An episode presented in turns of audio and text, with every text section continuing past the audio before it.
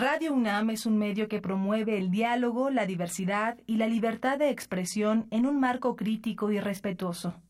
Los comentarios expresados a lo largo de su programación reflejan la opinión de quien los emite, mas no de la radiodifusora.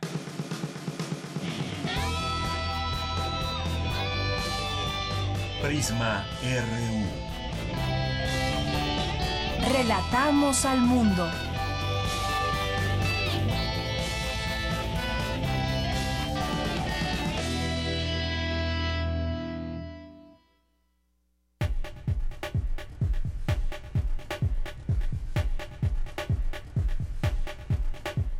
Buenas tardes. Le acompañamos aquí en Prisma RU de Radio UNAM con muchísimo gusto.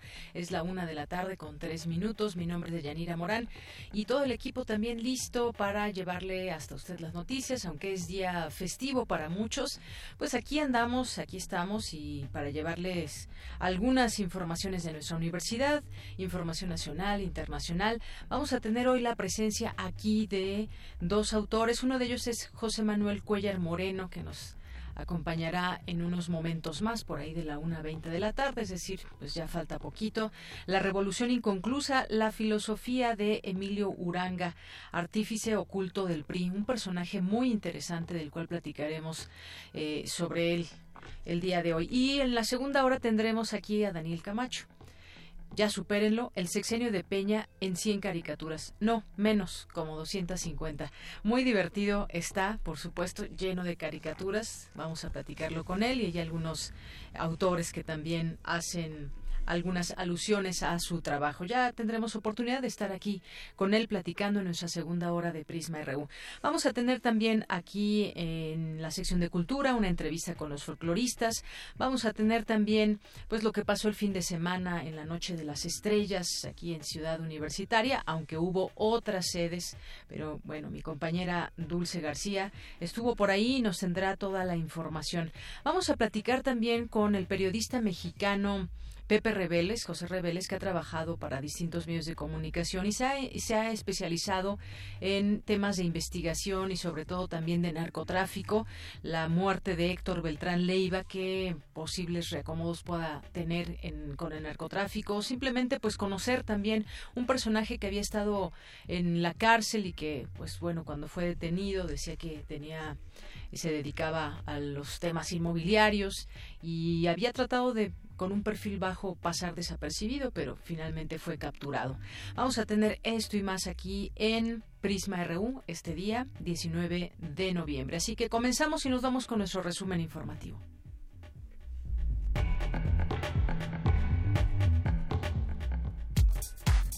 Prisma RU. Relatamos al mundo.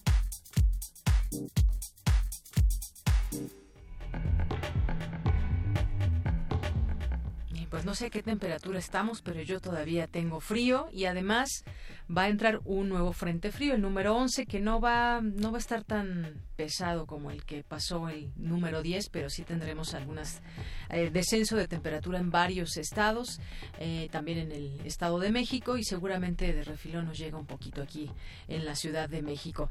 Bien, pues los temas universitarios, algo ya le platicábamos sobre la Noche de las Estrellas, también le vamos a platicar sobre la esquizofrenia, una de las enfermedades mentales más discapacitantes, el movimiento del 68, un hecho que hay que seguir construyendo. También tendremos esta información y también eh, la presencia para con la perspectiva de desarrollar nuevos proyectos de divulgación científica y mudarse en un año a Mérida. El Museo de la Luz celebró su 22 aniversario en el Centro Histórico de la Ciudad de México. También tendremos más adelante esta información.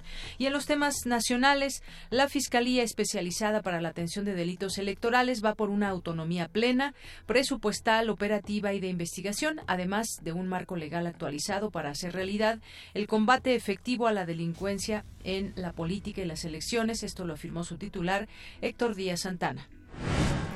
El equipo de transición del presidente electo, Andrés Manuel López Obrador, presentó el proyecto para preservar y difundir la memoria histórica y cultural de México y lo encabezará Beatriz Gutiérrez Müller, esposa del presidente electo. Más de 600 migrantes que se encuentran en el Estadio Jesús Martínez Palillo comenzaron a ser reubicados en la Casa del Peregrino, que se ubica en la alcaldía de Gustavo Amadero. Justo a las 10 de la mañana inició este traslado de los migrantes que llegaron a la Ciudad de México en los últimos días como parte de la caravana que busca llegar a Estados Unidos. Y bueno, hablando de caravanas, mientras una bandera blanca como el símbolo de paz ondeaba sobre las rejas del refugio de la Unidad Deportiva Benito Juárez, donde se encuentran migrantes de la caravana, allá en Tijuana, a una cuadra de distancia, una barricada de policías federales y municipales contenían a cientos de tijuanenses que manifestaban su rechazo a los centroamericanos. La jefa de gobierno electa Claudia Sheinbaum presentó la imagen institucional que representará a la capital los próximos seis años. Luego de la convocatoria abierta en septiembre, un jurado calificador experto en diseño seleccionó el símbolo elaborado por Israel Hernández Ruiz Velázquez, licenciado en diseño gráfico por la UNAM. Y en los temas internacionales, el máximo directivo de la alianza Renault-Nissan-Mitsubishi, Carlos Ghost, fue detenido hoy en Tokio por supuestas irregularidades fiscales que también conllevarán de momento su cese como presidente del grupo automovilístico nipón autoridades de manejo de desastres en Guatemala pidieron el domingo que por lo menos ocho comunidades de tres departamentos del país evacúen y se dirijan a zonas seguras tras el incremento de la erupción del volcán de fuego. Hoy en la UNAM, ¿qué hacer y a dónde ir? Recuerda que hoy los diferentes recintos universitarios se encuentran cerrados, pero te recomendamos sintonizar La Hora Elástica, programa nocturno de revista conducido por el músico, actor de cabaret, escritor y compositor Fernando Rivera Calderón y la conductora de radio Luisa Iglesias. Aquí, la inteligencia, la cultura y el humor nos permiten darle una lectura a la realidad que no le dan los programas de siempre. Disfruta de música, ciencia, literatura y poesía en voz de sus autores, con un toque de humor. Sintoniza la señal de TV UNAM por el el canal 20.1 de televisión abierta en punto de las 20.30 horas. Te recomendamos la serie Cancioncitas, producción original de Radio UNAM, que busca resaltar el valor de la música popular mexicana del siglo XX. Esta serie radiofónica es la prolongación, ampliación y en algunos casos revisión crítica y ratificación de su primera temporada producida y difundida hace algunos años. No te pierdas Cancioncitas, hoy y todos los días en punto de las 17 horas por esta frecuencia, 96.1 FM.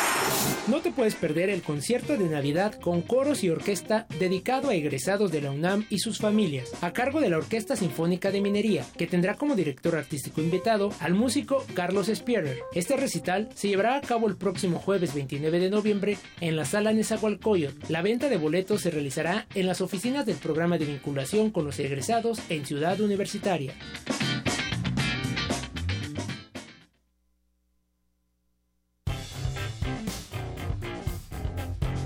Campus RU.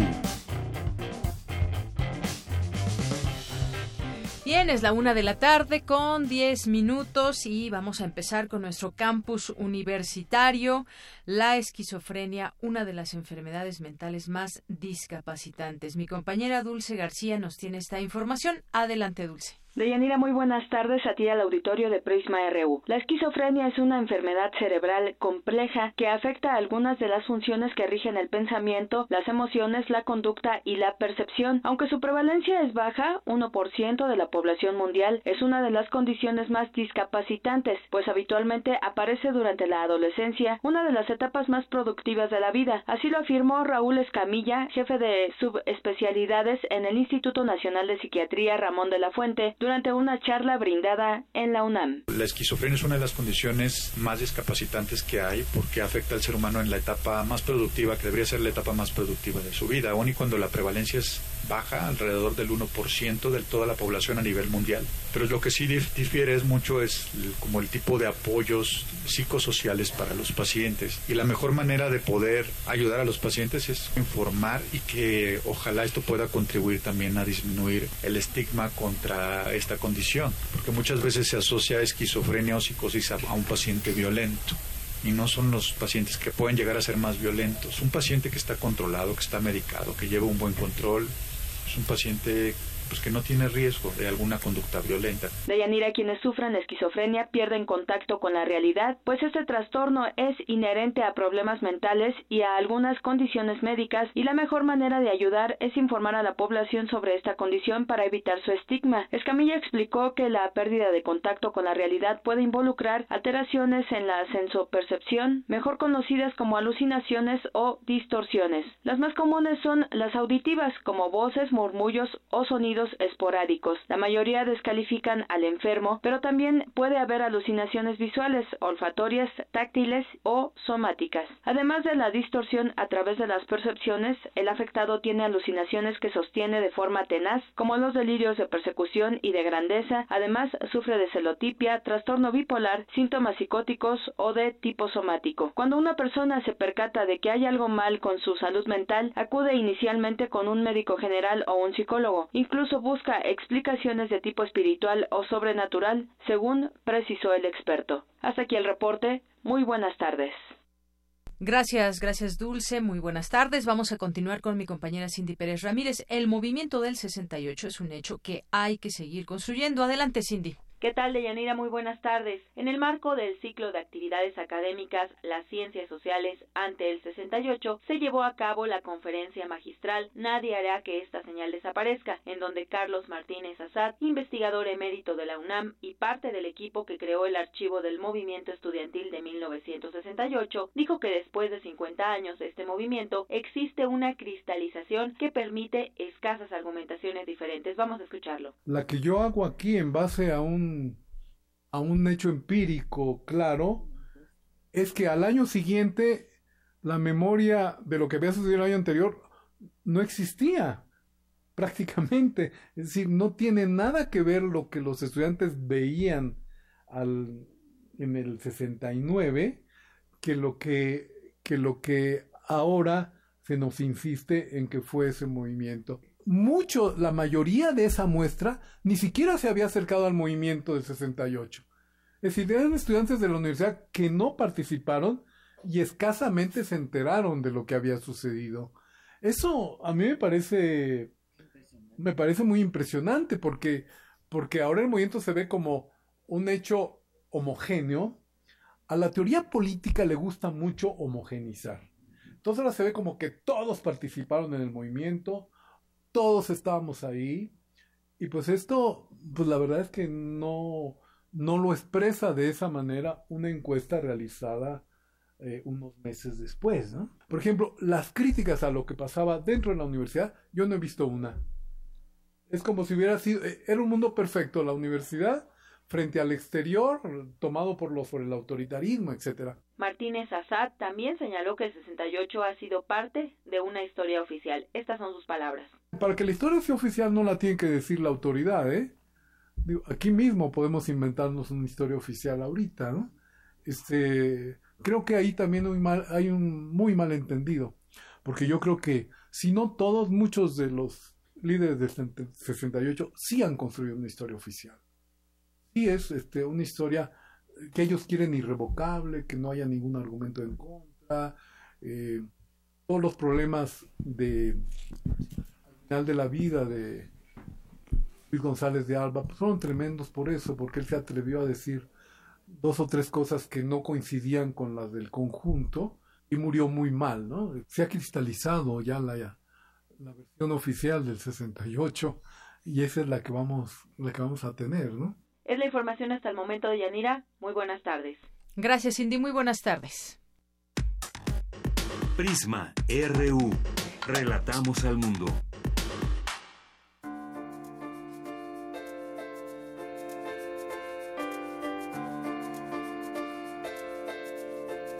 Come on,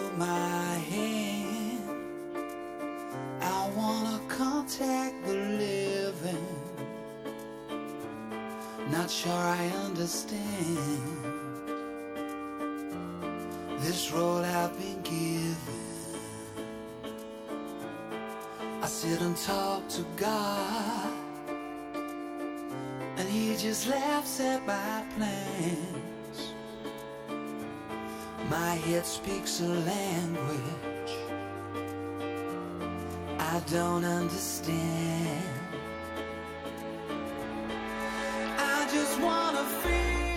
Bueno, pues eso es parte de, lo que sucedió en el Corona Capital el día pues sábado y domingo que estuvo este festival importante y donde se dan cita muchos grupos.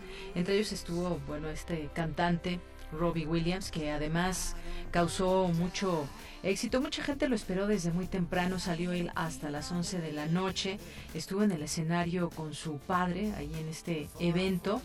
Eh, ofreció un concierto lleno de sorpresas, dicen muchos, impactando a la audiencia cuando apareció su papá en el escenario para interpretar el tema Better Man, con el cual le rindió homenaje haciendo llorar a varios de los asistentes. Bueno, pues parte de lo que se vivió.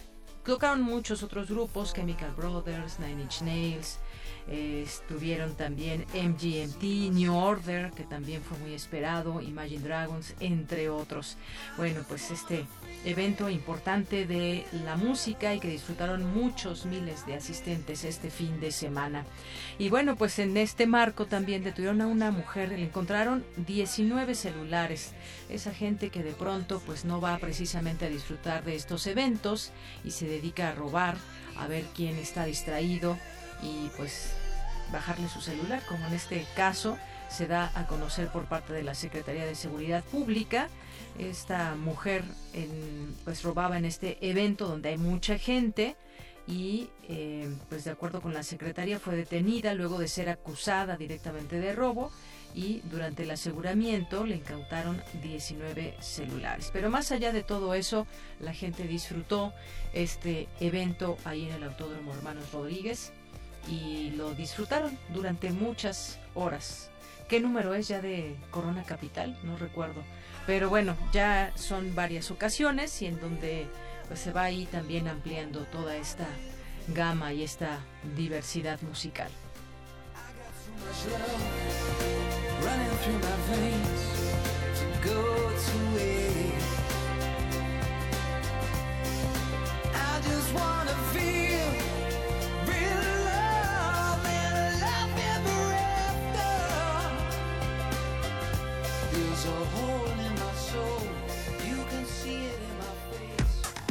Relatamos al mundo.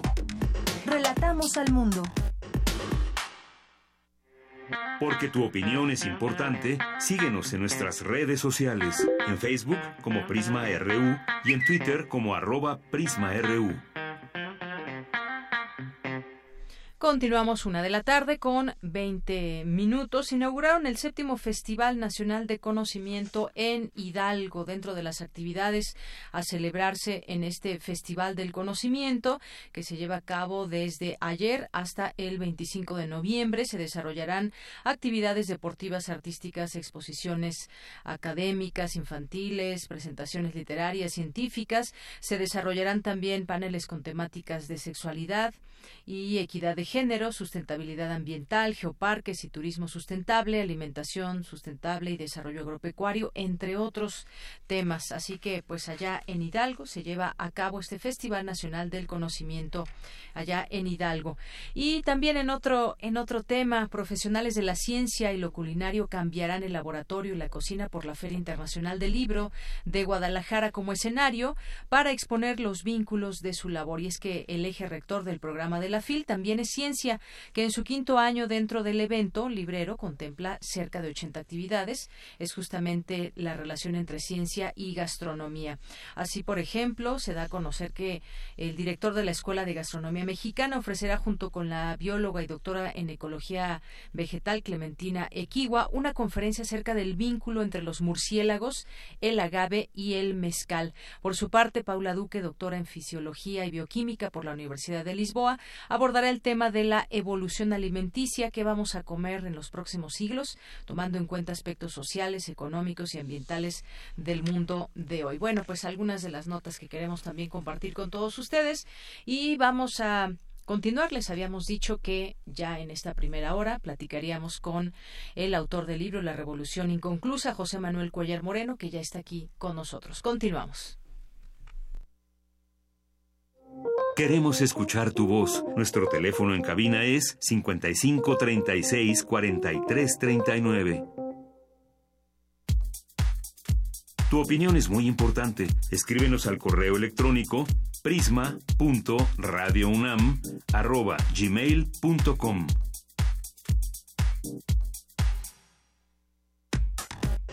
Prisma RU. Relatamos al mundo. Había venido en primer Bueno, pues ya estamos aquí al aire, estamos platicando aquí fuera del aire con José Manuel Cuellar Moreno, que ya habías venido para que te escuchara el público de primer movimiento y ahora pues estamos en el programa de Prisma RU para hablar de este tu tema, de este libro, La Revolución Inconclusa, la filosofía de Emilio Uranga, artífice oculto del PRI. Bienvenido José Manuel Cuellar Moreno. Ay, muchísimas gracias, Deyanira, qué gusto estar aquí de nueva cuenta y además, bueno, maestro en filosofía de la cultura por la UNAM y en filosofía contemporánea, contemporánea por la Universidad de Barcelona. De especialistas en filosofía mexicana del siglo XX y la configuración del discurso nacionalista del PRI a través de sus ideólogos invisibles. Pues vaya tema, ¿eh? Muy interesante. Vaya tema y más para estas fechas que estamos a punto de festejar la Revolución Mexicana. Y pues la pregunta obvia, ¿qué es exactamente lo que tenemos que festejar o qué cuál es el objeto de estos desfiles, porque la Revolución Mexicana creo que actualmente es eso, ¿no? Le dedicamos un desfile al año y el resto del tiempo la guardamos en el cajón, ¿no? Y ya no nos ocupamos eh, de eso. Siendo que antes no era así. O sea, si, si estudiamos la filosofía mexicana, bueno, el tema vertebral de nuestra filosofía era la revolución de nuestras artes, ¿no? Nuestras principales corrientes artísticas son corrientes postrevolucionarias eh, el gobierno. El gobierno tomaba la Revolución Mexicana como la brújula, ¿no? Eh, aquello que nos dicta la agenda, los programas a seguir. Hoy ya no es así y tenemos que preguntarnos eh, por qué. Y es un poco lo que yo abordo en este libro. ¿Qué significa que la, la Revolución Mexicana actualmente y qué significaba antes? Entonces, te pongo un ejemplo de Yanira. Antonio Caso que es uno de nuestros grandes filósofos del siglo XX, el que lo tenemos olvidadísimo, ya en 1915, o sea, en medio del ruido de los cañones, él decía, a ver, la revolución mexicana no tiene que ser un cambio de gabinete, o sea, de nada nos sirve que vengan otros presidentes, otros políticos, igual o peor de corruptos, no. La revolución mexicana tiene que ser un movimiento existencial, o sea, tenemos que cambiar de chip, tenemos que cambiar de mentalidad, eh, tenemos que eh, cambiar absolutamente nuestros sentimientos. Tiene que nacer un nuevo hombre mexicano. Y este nuevo hombre mexicano hay que esforzarnos por construirlo. De modo que ya desde 1915 la filosofía va a pensar que la revolución mexicana no es algo que esté en el pasado, no es algo que pasó en 1910, sino es algo que está en el futuro es como una posibilidad existencial que juntos tenemos que construir, ¿no? Así es. Y bueno, pues eh, tienes mucha razón. Repensar creo que es un, buen momento ahora que estamos, como decías, por festejar un aniversario más de la Revolución Mexicana. ¿Qué significa para nosotros cuando pues es un evento que, le, que leemos a través de los libros, a través de esa constancia eh, bibliográfica que hay y sobre todo también la ideología que hay detrás de todo esto, que hay en la Revolución Mexicana, cómo se gestó ahora, después las generaciones pues más cercanas a la revolución y ahora las más alejadas, cómo, cómo vemos la revolución mexicana y sobre todo también, pues hablando de, de filosofía, hay un personaje que debemos de traer y que justamente tú hablas de él en, en, tu libro. Emilio Uranga González, tomo aquí algunos datos que escribes en el libro. Nació en Puebla en 1921, su padre fue compositor de canciones como Allá en el Rancho Grande y La Negra Noche y bueno, pues un, un perfil muy interesante de este ideólogo también detrás del PRI. Platícanos un poco de... Claro, es, un personaje bien, bien interesante y ahí me gustaría que hiciéramos un pequeño viaje al pasado, a 1960, y que nos imaginemos cómo era México en 1960 con eh, 20 millones de habitantes, imagínense eso. Era otro México, nada que ver. Nada que ver con lo que es hoy. ¿Y quién era el presidente en ese momento? Eh, Adolfo López Mateos. Que todavía si preguntamos a nuestros abuelos, a nuestros papás, lo recuerdan con mucho cariño, como si hubiese sido el canto de cisne de la Revolución Mexicana, ¿no? El último gran presidente, quien hizo el Museo Nacional de Antropología, quien creó el ISTE, la Comisión Nacional de Libro de Textos Gratuitos, un montón de cosas, nacionalizó la luz. Eh, entonces es un personaje que se le recuerda con mucho cariño. Pero la verdad es de que él empezó su sexenio con el pie izquierdo. 1960 la revolución cumple 50 años. Es el cincuentenario de la revolución. Pero no es un cincuentenario feliz. ¿Por qué? acaba de pasar la revolución cubana en el 59. Y ese es un durísimo golpe para el partido y para la revolución mexicana. Porque entonces la nuestra, la mexicana, deja de ser el paradigma de revolución latinoamericana exitosa. Y ya viene toda una nueva izquierda mexicana que se está organizando no alrededor de la agenda de la Revolución Mexicana, sino del movimiento castrista, del movimiento que está pasando en la isla. Una revolución que ya no solamente dice que va a hacer cosas, sino que las está haciendo. Claro, entonces el discurso legitimador del partido oficial eh, está agrietado. Una grieta lo recorre de arriba abajo. Y es en medio de esta confusión cuando en el puerto de Guaymas, en junio de 1960, un periodista eh, en estas eh, entrevistas de banqueta no le pregunta a Adolfo López Mateos, bueno, ¿cuál es la orientación de su gobierno? Y Adolfo López Mateos va a contestar algo súper interesante. Va a decir, mi gobierno es de extrema izquierda dentro de la Constitución. o sea, una frase que causó ámpulas, evidentemente, era un enigma, yo creo que si hoy algún político la dijera, nos lo comeríamos a memes o algo así. Eh, y es cuando entra en escena Emilio Uranga. Él había sido un filósofo brillante. De, él había escrito Análisis del ser del mexicano en el 52, un libro solo equiparable, a mi parecer, a El laberinto de la soledad de Octavio Paz. Y es esta mm, joven promesa de la filosofía, la que para esa época es eh, consejero presidencial de López Mateos. Claro, también va a ser consejero presidencial de Díaz Ordaz, de Luis Echeverría y de López Portillo. Y que en el 68, bueno, pues retoma también. Y que va a tener eh, una importancia en el 68, escribiendo discursos, escribiendo columnas firmadas, no firmadas. Es un personaje ambivalente, y muy difícil de estudiar y de comprender porque su labor es en los sótanos de la política mexicana y le tocan los años estelares del PRI y le toca vivir esta crisis de 1960 donde él tiene que llenar de contenido a las palabras del presidente. ¿Qué significa la extrema izquierda dentro de la Constitución? Y su conclusión es muy atinada. Ver, en México tuvimos un movimiento popular, se levantaron las masas en 1910, pero estas masas, con el concurso de sus dirigentes, crearon un texto, el texto constitucional del 17, y todas sus aspiraciones quedaron plasmadas en ese texto. La revolución se hizo constitución y la constitución se hizo Estado. Por lo tanto, y esta es la gran conclusión de Uranga, revolución mexicana y Estado mexicano perecerán o prosperarán juntos. No puede haber izquierda auténtica en México fuera del partido, es decir, fuera de la revolución.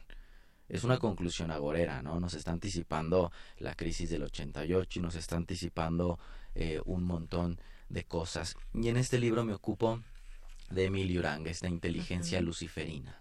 Así es, esta inteligencia luciferina, un ideólogo invisible del PRI, por aquí hay una, una pregunta, el filósofo de la oquedad y el accidente comienzas en este capítulo 1, el mexicano se contempla en el espejo de la filosofía y bueno, pues este personaje que efectivamente, pues, eh, ¿qué hay detrás de él? que hay también en este perfil. Se fue a estudiar un tiempo a Alemania y ahí pues evidentemente también pues se cambia una perspectiva, luego regresa a México, luego pues está como, como bien decías, como asesor de, de Adolfo López Mateos y entonces empieza también una actividad eh, preponderante, muy importante. ¿Quiénes, ¿Quiénes están detrás de toda esta ideología del PRI, de ese eh, partido revolucionario institucional? ¿Qué queda de ese revolucionario en este partido? Claro. Em, y eh, como dices, Emilio Uranger, este gran filósofo, él se fue a Alemania, porque Alfonso Reyes, es su maestro, José Gaos, también este transerrado español que fue su maestro, dijeron que él era el genio de la filosofía, como solamente se da una vez cada siglo en Europa. Le dieron el espaldarazo, él se va a Alemania, una Alemania de posguerra, ahí le toca estudiar con Heidegger, con este gran filósofo alemán, se desilusiona de Heidegger, Entonces él regresa a México con la convicción que creo que hoy los filósofos tenemos que rescatar de que la filosofía no se puede llevar a cabo en las aulas, ¿no? en la soledad de las escuelas. La filosofía tiene que salir un poco a las calles, interpelar a la gente, em, eh, abordar los problemas nacionales urgentes. Y es cuando él eh, se adentra en la palestra del periodismo. ¿no? Em, él eh, comienza a escribir se le ha llamado pluma mercenaria, lo cierto es que él decía que era un consejero, más no un aconsejado del poder. Y esto hay que tenerlo en cuenta porque él tenía una inteligencia endemoniada, no era dócil para con nadie, tuvo polémicas muy fuertes con Daniel Cosío Villegas, a Carlos Fuentes, Carlitos Fuentes, como él le llamaba, eh, con Octavio Paz también se peleó, con Juan José Arriola, con Juan Rulfo, con medio mundo, ¿no? Entonces no tenemos que imaginarnos una pluma dócil eh, al servicio del, de lo que le dictara el poder, ¿no? Em, dicen que si tú un domingo ibas a la casa de Díaz Ordaz en Cuernavaca, pues ahí te encontrabas en algún rincón a Emilio Uranga eh, leyendo un libro de Aristóteles, la política de Aristóteles, por ejemplo, ¿no? Eh, también en el 68 se le adjudicó la autoría de un libelo del Móndrigo, que era un diario apócrifo, del que se estuvo hablando eh, el mes pasado bastante. El, era el diario apócrifo de un estudiante eh, muerto en las refriegas de la Plaza de las Tres Culturas, el 2 de octubre. Yo en este libro trato de abordar al personaje pues con todos sus claroscuros, ¿no? La parte luminosa, que es su inteligencia, su capacidad para construir una armazón teórica, que diera soporte al gobierno, que esto es algo que creo que todos, o en lo personal yo, he hecho mucho de menos. Un gobierno que no solamente sea de slogans, eh, un políticos que no solamente nos receten fórmulas gastadas, de dientes para afuera, no, no, un pensamiento profundo y que tengan al lado a verdaderos asesores, a gente leída, a gente cultivada, que está eh, velando por las causas eh, del país. Esto me llamó muchísimo la atención y me han preguntado, bueno, ¿para qué dedicar tiempo a este personaje, ¿no? O a esta etapa cruenta, ¿no? De, de, México, que es un poco la que estamos tratando de dejar atrás. No, o sea, creo que es una perfecta oportunidad para volver la vista atrás, recuperar nuestra memoria, recuperar nuestra tradición, nuestra historia reciente y hacer una evaluación profunda de qué fue el siglo XX mexicano, quién fue y sobre todo quiénes eran los protagonistas. Y uno de ellos, al lado del príncipe, detrás del príncipe, es Emilio Uranga. Claro. Y bueno, ya decías, 20 millones de habitantes que había en 1910.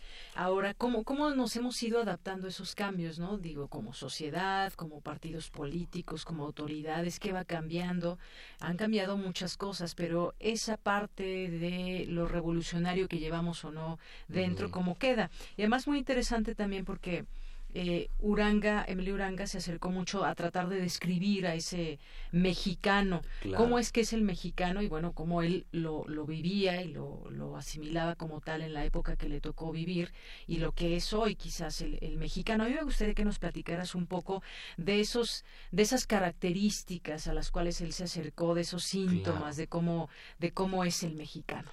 Claro, claro. Y ahora, remontémonos un poquito más atrás, ¿no? A 1948, cuando está en la presidencia Miguel Alemán. Es el momento en que la Revolución Mexicana se baja del caballo y se pone la corbata. Y ya tenemos en el gobierno a los licenciados. El PRI eh, se funda ya con, eh, con, ese nombre en 1946. Entonces tienes a un PRI recién estrenado y tienes a un montón de jóvenes en la Facultad de Filosofía que entonces no estaba en Ceú, estaba en Mascarones, ahí en la ribera de San Cosme. Y estos jóvenes, liderados por Emilio Uranga, comienzan a preguntarse lo obvio. ¿Qué es el mexicano? ¿Qué somos? Porque ya son jóvenes que no vivieron el movimiento armado en carne propia, es algo de los papás, entonces el vínculo emotivo con la Revolución Mexicana comienza a cambiar. Ellos ya entienden la Revolución Mexicana como algo constructivo, como algo institucional. ¿Qué es el mexicano? se preguntan y empieza a haber una especie de euforia, un gran movimiento que se llama filosofía de lo mexicano. ¿Cuál es la respuesta de Uranga? Cuando todos estaban buscando al mexicano a mediodía en el zócalo con las luces encendidas, Uranga responde, el mexicano no es nada, no somos nada. Y esta es una verdad terrible, pero liberadora. No somos nada más que un puñado de posibilidades en perpetua crisis. El mexicano, dice Uranga, tiene una gran lección que enseñarle al hombre. El estado natural de las cosas es la crisis. Y tenemos que aprender a lidiar con la crisis, con un, nuestro ser inacabado, con nuestra revolución mexicana inacabada. Así es. El ser para el accidente, uno de los apartados que hay aquí también, lo que halló Uranga columbrando a través del complejo de inferioridad, el resentimiento y la hipocresía fue una cierta insuficiencia constitucional de nuestra manera de ser. Eh, aquí cito textualmente, la vida para el mexicano entraña un esencial tronchamiento o quebrazón, acción y efecto de romperse bruscamente, súbitamente. Esto ocurre así porque la estructura que le sirve de asiento a la vida no es estable, sino oscilatoria. De aquí proviene su carácter fortuito y contradictorio. Creo que eso es... Qué, qué, fuertes palabras, qué duras palabras. Claro, que la vida para el mexicano es una quebrazón, es un tronchamiento.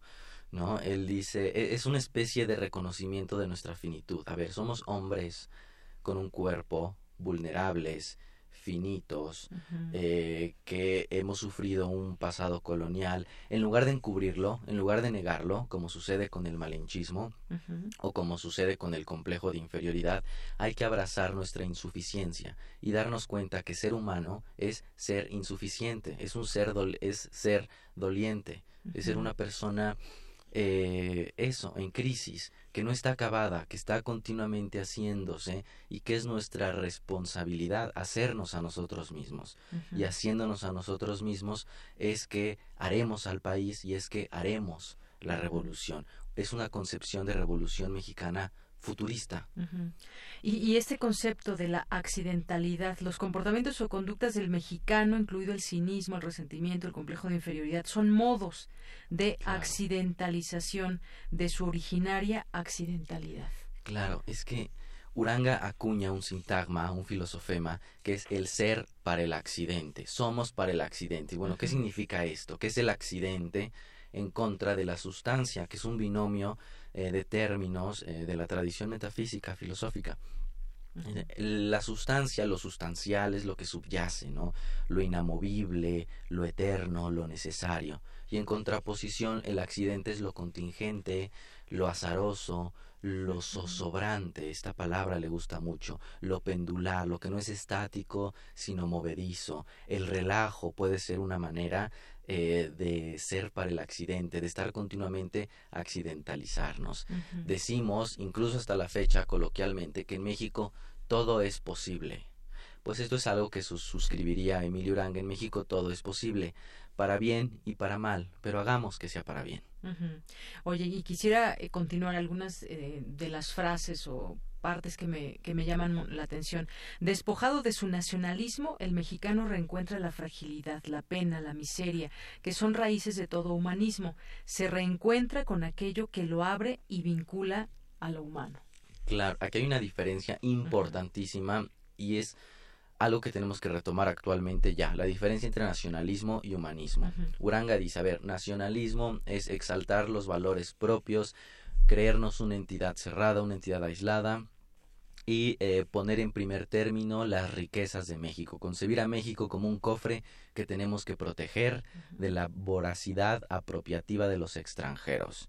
Y Uranga no, ese nacionalismo, a pesar de que es un nacionalismo anticuado, es un nacionalismo que nos desconecta del resto del mundo como si fuésemos una especie aparte. No, hay que ser humanistas.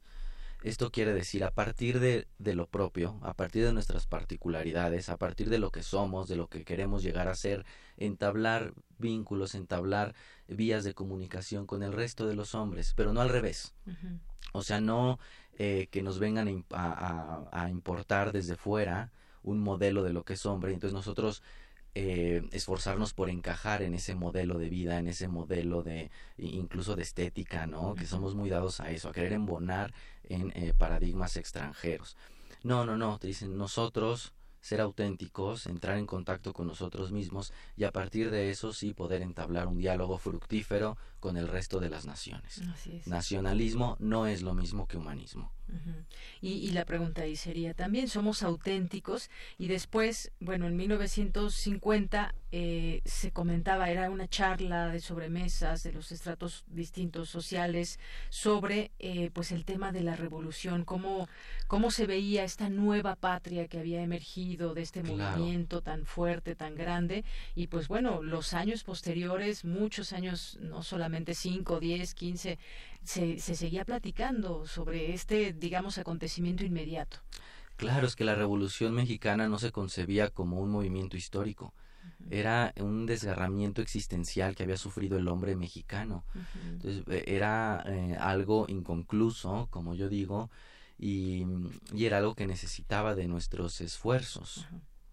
Así es. Em, y es muy curioso cómo todas estas preguntas siguen vigentes. La, una, seguimos padeciendo una crisis identitaria, seguimos preguntándonos qué es el mexicano en contra de estos eh, denuestos que nos siguen proviniendo del norte, ¿no? Es muy vigente. Así es. Y bueno, pues sí, ahí haces también, eh, nos decías hace rato, Miguel Alemán Valdés, el primer presidente civil de la República, y luego cómo fue pasando hasta llegar a Adolfo López Mateos. Hay un capítulo también que le dedicas, viajes o viejas, señor presidente. Claro. Algo que decía, y pones esta cita de Emilio Uranga, se habla del Partido de la Revolución Institucional. La revolución es en este caso creadora de instituciones, se ha solidificado, se ha oficializado. Y bueno, pues hablas un poco justamente de lo que fue de estas, eh, pues también una devaluación que hubo, eh, que ahí me parece que estaba Uranga en, en Alemania y entonces sorprendido también de lo que significa una devaluación de este de ese tamaño. De 8.45 pesos por dólar pasó a 12.50 en el 54 sí que es cuando se empieza a quebrar el mito del desarrollo estable ¿no? que México se pensaba que el bueno el famoso milagro mexicano empieza a ponerse en cuestión Así es. Oye, y vemos cómo se van repitiendo algunas cosas a lo largo de nuestra historia. Está esta devaluación, está el terremoto del 57, donde salió a la luz la corrupción por los materiales que utilizaban, el ángel de la independencia que se cayó y demás, cosas que vemos ahorita en 85, en 2017. Claro, entonces este viaje al pasado que yo propongo en el libro de la mano de Emilio Uranga es en realidad un viaje a nuestro presente inmediato, en el 57, el famoso terremoto donde se cae el ángel y se cae un montón de multifamiliares evidenciando la pésima eh, planificación urbana y, bueno. Oye, el eh, tema de la corrupción ya estaba ahí encumbrado y... Sí, completamente. Y ahora pues no creo que de un borrón rápido se quite toda esa corrupción. Exacto, todos estos temas que tocamos hoy no son nuevos, tienen su pasado en México. Las soluciones que proponemos esa es la buena noticia, que tampoco tienen que ser nuevas. Tenemos ahí nuestras armas teóricas un poco desempolvadas y es cuestión de hacer este esfuerzo, de estudiar nuestro pasado reciente para buscar inspiración para lo que está pasando actualmente. Así es. Oye, y también recuerdas aquí varios pasajes que creo que mm, vale bien la pena traerlos aquí a, a, la mesa. Por ejemplo, eh, muchas veces decimos ahora que en el Congreso tienen que votar por tal o cual ley o iniciativa y demás, y entonces de pronto vemos que hay un viraje entre los legisladores y ah, los maicearon. ¿De dónde viene esta expresión? Por ejemplo, aquí la traes de cuando Porfirio Díaz tenía una frase para ciertas situaciones. Esos gallos quieren maíz. Los gallos, según Humberto Romero, eran los rebeldes o dicharacheros, los críticos de los corrillos de los cafés que nada más buscaban sacar algo del gobierno. Claro, bueno, esa, esa frase que la, la inventó Porfirio Díaz porque él de pequeño pues eh, se daba cuenta que cuando los gallos querían maíz, ¿por qué lo pronunciaba maíz? No lo pronunciaba maíz. Cuando los gallos quieren maíz andan inquietos. Entonces cuando veía que algún eh, gobernador, algún subordinado andaba haciendo ruido, dice, ese gallo quiere su maíz. Entonces le daban algún puestecillo por ahí. Así es. Oye, pues aquí ya comentamos lo del, lo del terremoto también, que Luego, Adolfo López Mateos de la izquierda constitucional, lo que mencionabas también aquí de los asesores, el discurso aquel de, de Guaymas, el triunfo de la revolución cubana. Oye, también el papel de la iglesia. ¿Qué papel jugaba la iglesia? Uno muy importante, anticomunismo, para tratar de claro, llevarse todo lo que oliera a comunismo. Claro, claro, es un momento donde el partido oficial, el Estado, en, se alía con la iglesia. Y tú dices, bueno, pero ¿por qué? Por un enemigo en común el comunismo, ¿no? Esas ideologías exóticas, porque no se, no se decía marxismo, se decía ideología exótica. Marx era un hombre prohibido. Oye, ¿cómo decía Uranga que no era marxista sino marxólogo? Él no era marxista sino marxólogo, deslindándose, porque en esa época eh, lo exótico eran las bailarinas exóticas, los luchadores exóticos y la ideología exótica, que era el comunismo, sí. Así es. Eh, también eh, bien vale la pena traer el primer número de la revista Política en 1960. ¿Quiénes escribían esta revista? ¿De qué era? ¿Qué, qué papel jugó en ese momento? Sí, en 1960 sale un eh, semanario político que se llamaba Política, justamente, porque decían, esta palabra que está tan mancillada, tan sucia, que hasta nos da cosa pronunciar, no, hay que quitarle toda su mugre y hay que devolverle toda su dignidad. Y tenía una plantilla de colaboradores excelente, un jovencísimo José Emilio Pacheco, un joven Carlos Monsiváis, en las caricaturas estaba Ríos, estaba Carlos Fuentes, Fernando tenía Benítez, Fernando Benítez eh, tenía ahí también eh, Vicente Lombardo Toledano, el propio Emilio Uranga colaboró. Pita Amor. Pita Amor hacía unas crónicas, eh, pues como era ella, como era ella. Y, y, era un momento donde había grandes debates y debates públicos. Yo creo que eso también tenemos que eh, recuperarlo. Yo en el libro cito bastante Emilio Uranga para que el lector se exponga al estilo de Emilio Uranga, que era un estilo muy peculiar. Él mojaba su pluma en veneno antes de escribir. Entonces yo lo cito mucho porque es un estilo muy sabroso, ¿no? Para que también el lector pueda saborear el estilo de Emilio Uranga. Así es, y el papel también, por supuesto, de los medios de comunicación, por ahí también trae a colación lo que se conoce hoy en día también como el chayo, ¿no? Por ejemplo. Chayo, claro. Claro, si mi chayo no me hallo, Exacto, decían los periodistas. Así es, cosa que, pues bueno, vamos a ver, pues se ha, ha continuado, es muchas de las prácticas que vemos y que si en ese momento se criticaban, pues ahora siguen siendo criticadas pero no terminan. Exacto, y, quizás porque no acabamos de entender cómo se originaron. Entonces hay que ver cómo se originaron, eh, de qué manera las han criticado para retomar esas críticas, darles continuidad a este proyecto crítico en contra o a favor de Emilio Uranga. Pero es algo, es un proceso, aunque sea doloroso, que tenemos que hacer, reencontrarnos con nuestra historia, con nuestra filosofía y con los grandes teóricos del gobierno mexicano que no por nada duró tantos décadas en el poder.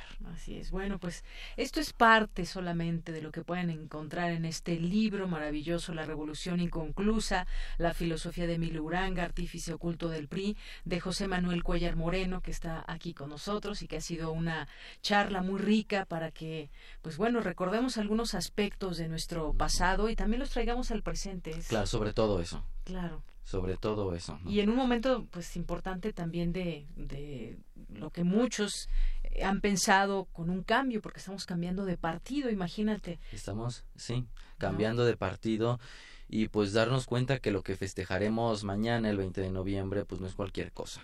La Revolución Mexicana en México no es cualquier cosa, es casi todo el siglo XX. Así es. Bueno, pues José Manuel Cuellar Moreno, muchas gracias por venir aquí a Prisma RU de Radio UNAM. No, muchísimas gracias, Deyanira. Yo estoy en redes, arroba JM Cuellar M, eh, José Manuel Cuellar, para poder seguir con el diálogo. Claro que sí. Pues muchísimas gracias, ¿eh? Muchas gracias. Buenas tardes, continuamos. Prisma RU. Relatamos al mundo.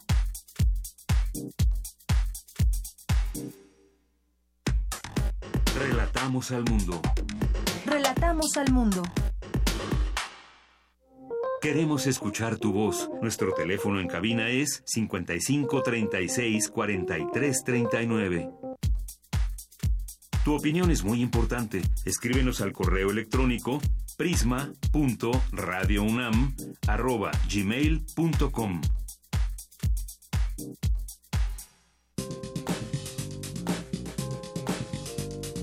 Cultura RU.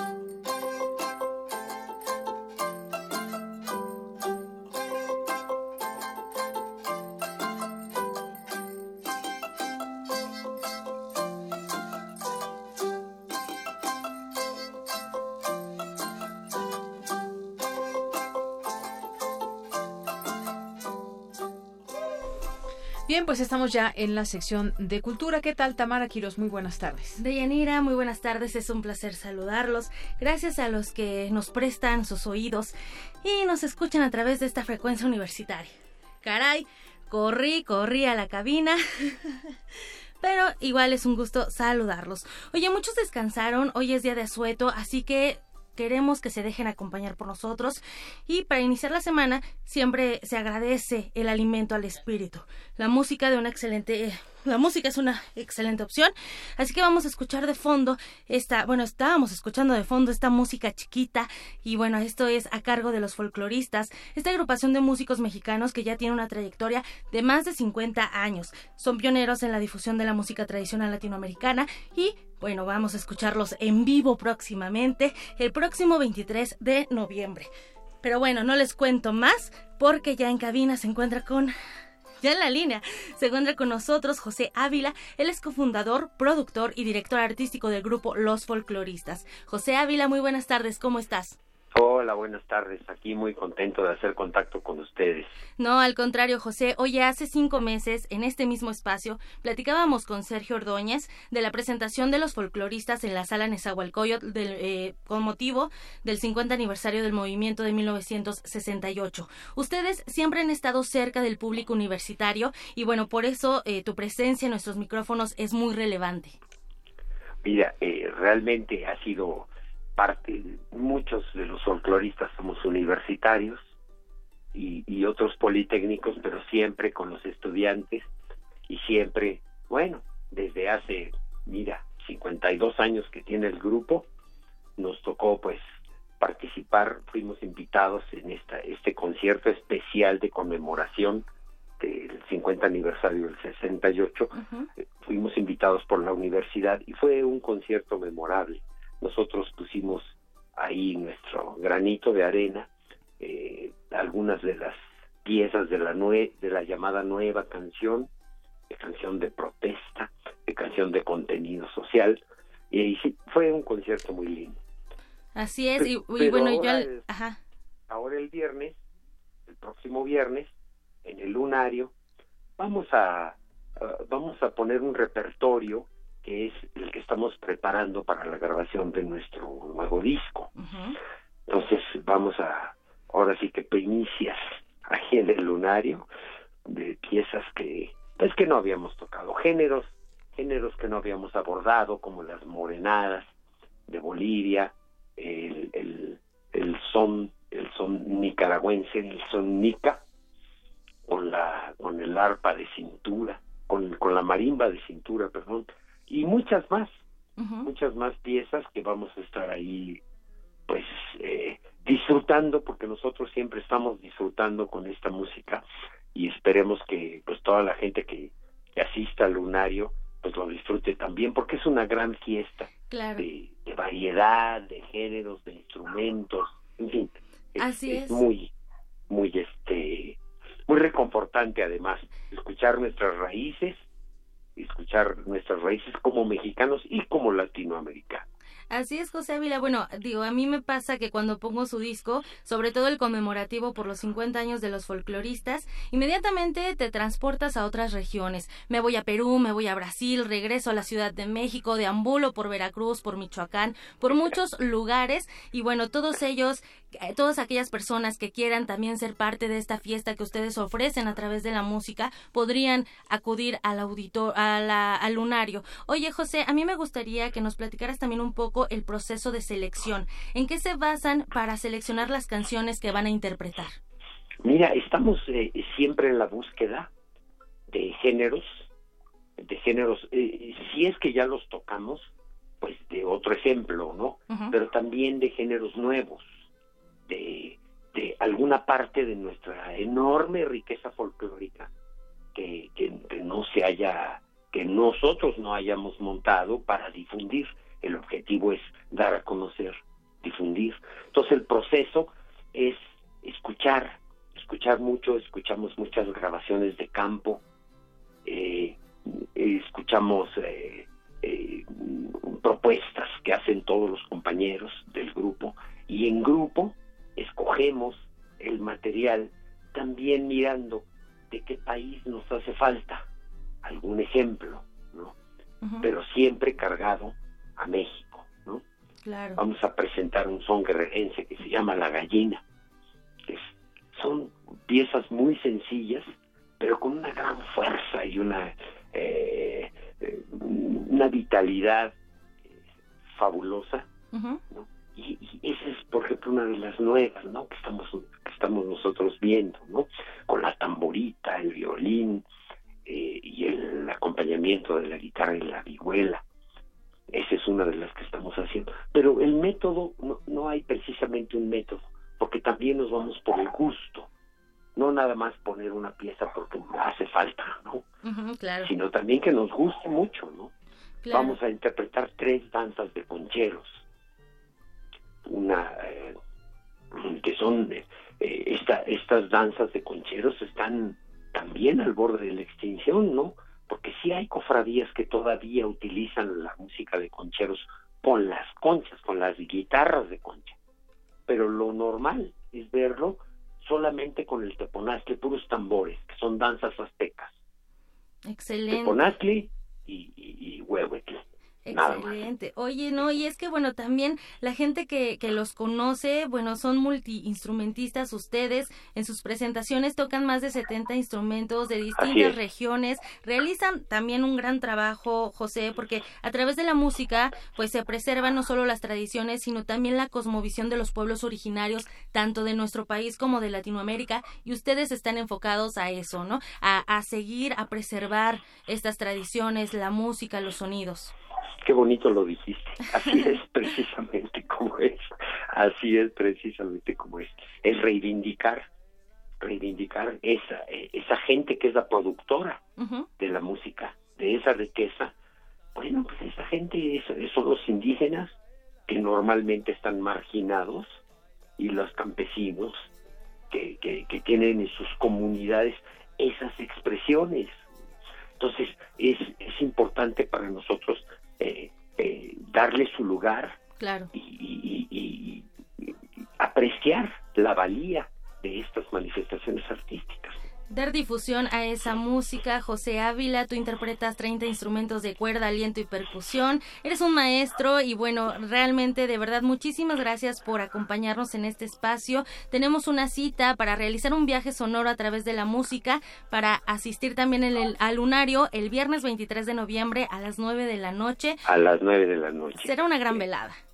Una gran velada, boletos en Ticketmaster y en la y, y en la taquilla del lunario hay precios populares. Excelente, muy bien, pues nos despedimos. ¿Qué te parece, José Ávila? Nos despedimos con un poco de capoeiras a este ritmo sabrosón brasileiro. Venga. José Ávila, ¿eh? muy buenas tardes. Muchísimas gracias por acompañarnos. Tú, cofundador, productor y director artístico del grupo Los Folcloristas. Les deseamos que sigan con ese éxito y que sigan preservando las tradiciones sonoras. Muchas gracias. Saludos al auditorio. Muchas gracias. Y así nos vamos a este ritmo. Que les que, que, tengan una muy buena tarde. Gracias y vamos a hacer un corte. Volvemos después de esta música y regresamos a la segunda hora de Prisma Red.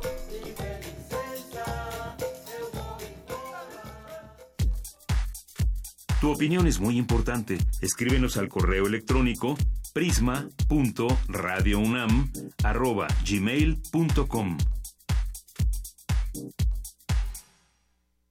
Oh patria, fosa común, donde estamos con la mitad del cuerpo adentro, la otra mitad se ha puesto a caminar con el verano de las llamas. Poemas y narraciones como testimonios de una tragedia que no se olvida. ¿Dónde estabas tú? Jueves de Teatro de Radio UNAM te invita a revivir la lectura dramatizada en conmemoración al 2 de octubre de Patria, Fosa Común, a 50 del 68. ¿Dónde carajo? ¿Dónde fue que moriste? Adaptación de Héctor Salic. Dirección Eduardo Ruiz Aviñón. 2 de octubre. Alconazo. Aguas Blancas. Acteal. San Fernando. Todos los jueves de noviembre a las 20 horas en la sala Julián Carrillo de Radio UNAM. Adolfo Prieto 133 en la Colonia del Valle, cerca del Metrobús Amores. Crece como un árbol en el tiempo, nos moja de vergüenza. Así pasen 50 años más que siga sin olvidarse. Radio UNAM, Experiencia Sonora.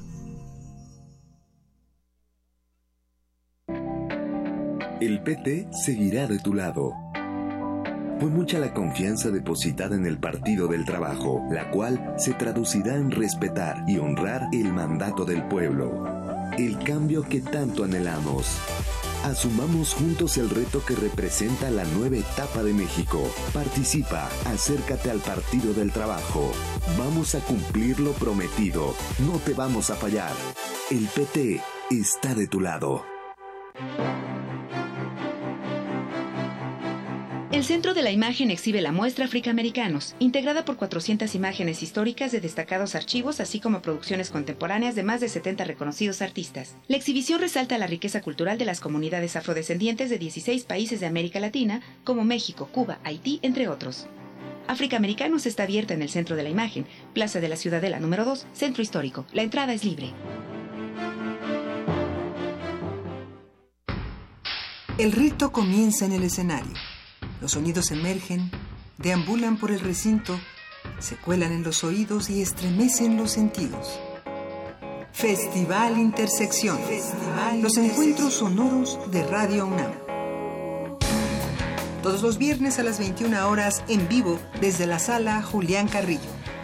Escúchalos a través del 96.1 de FM, www.radiounam.unam.mx o ven a Adolfo Prieto 133 Colonia del Valle, cerca del Metrobús Amores. La entrada es libre.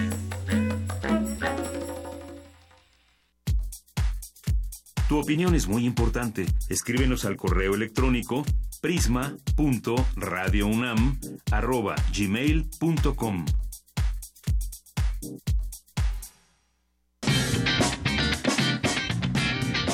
Mañana en la UNAM ¿Qué hacer y a dónde ir?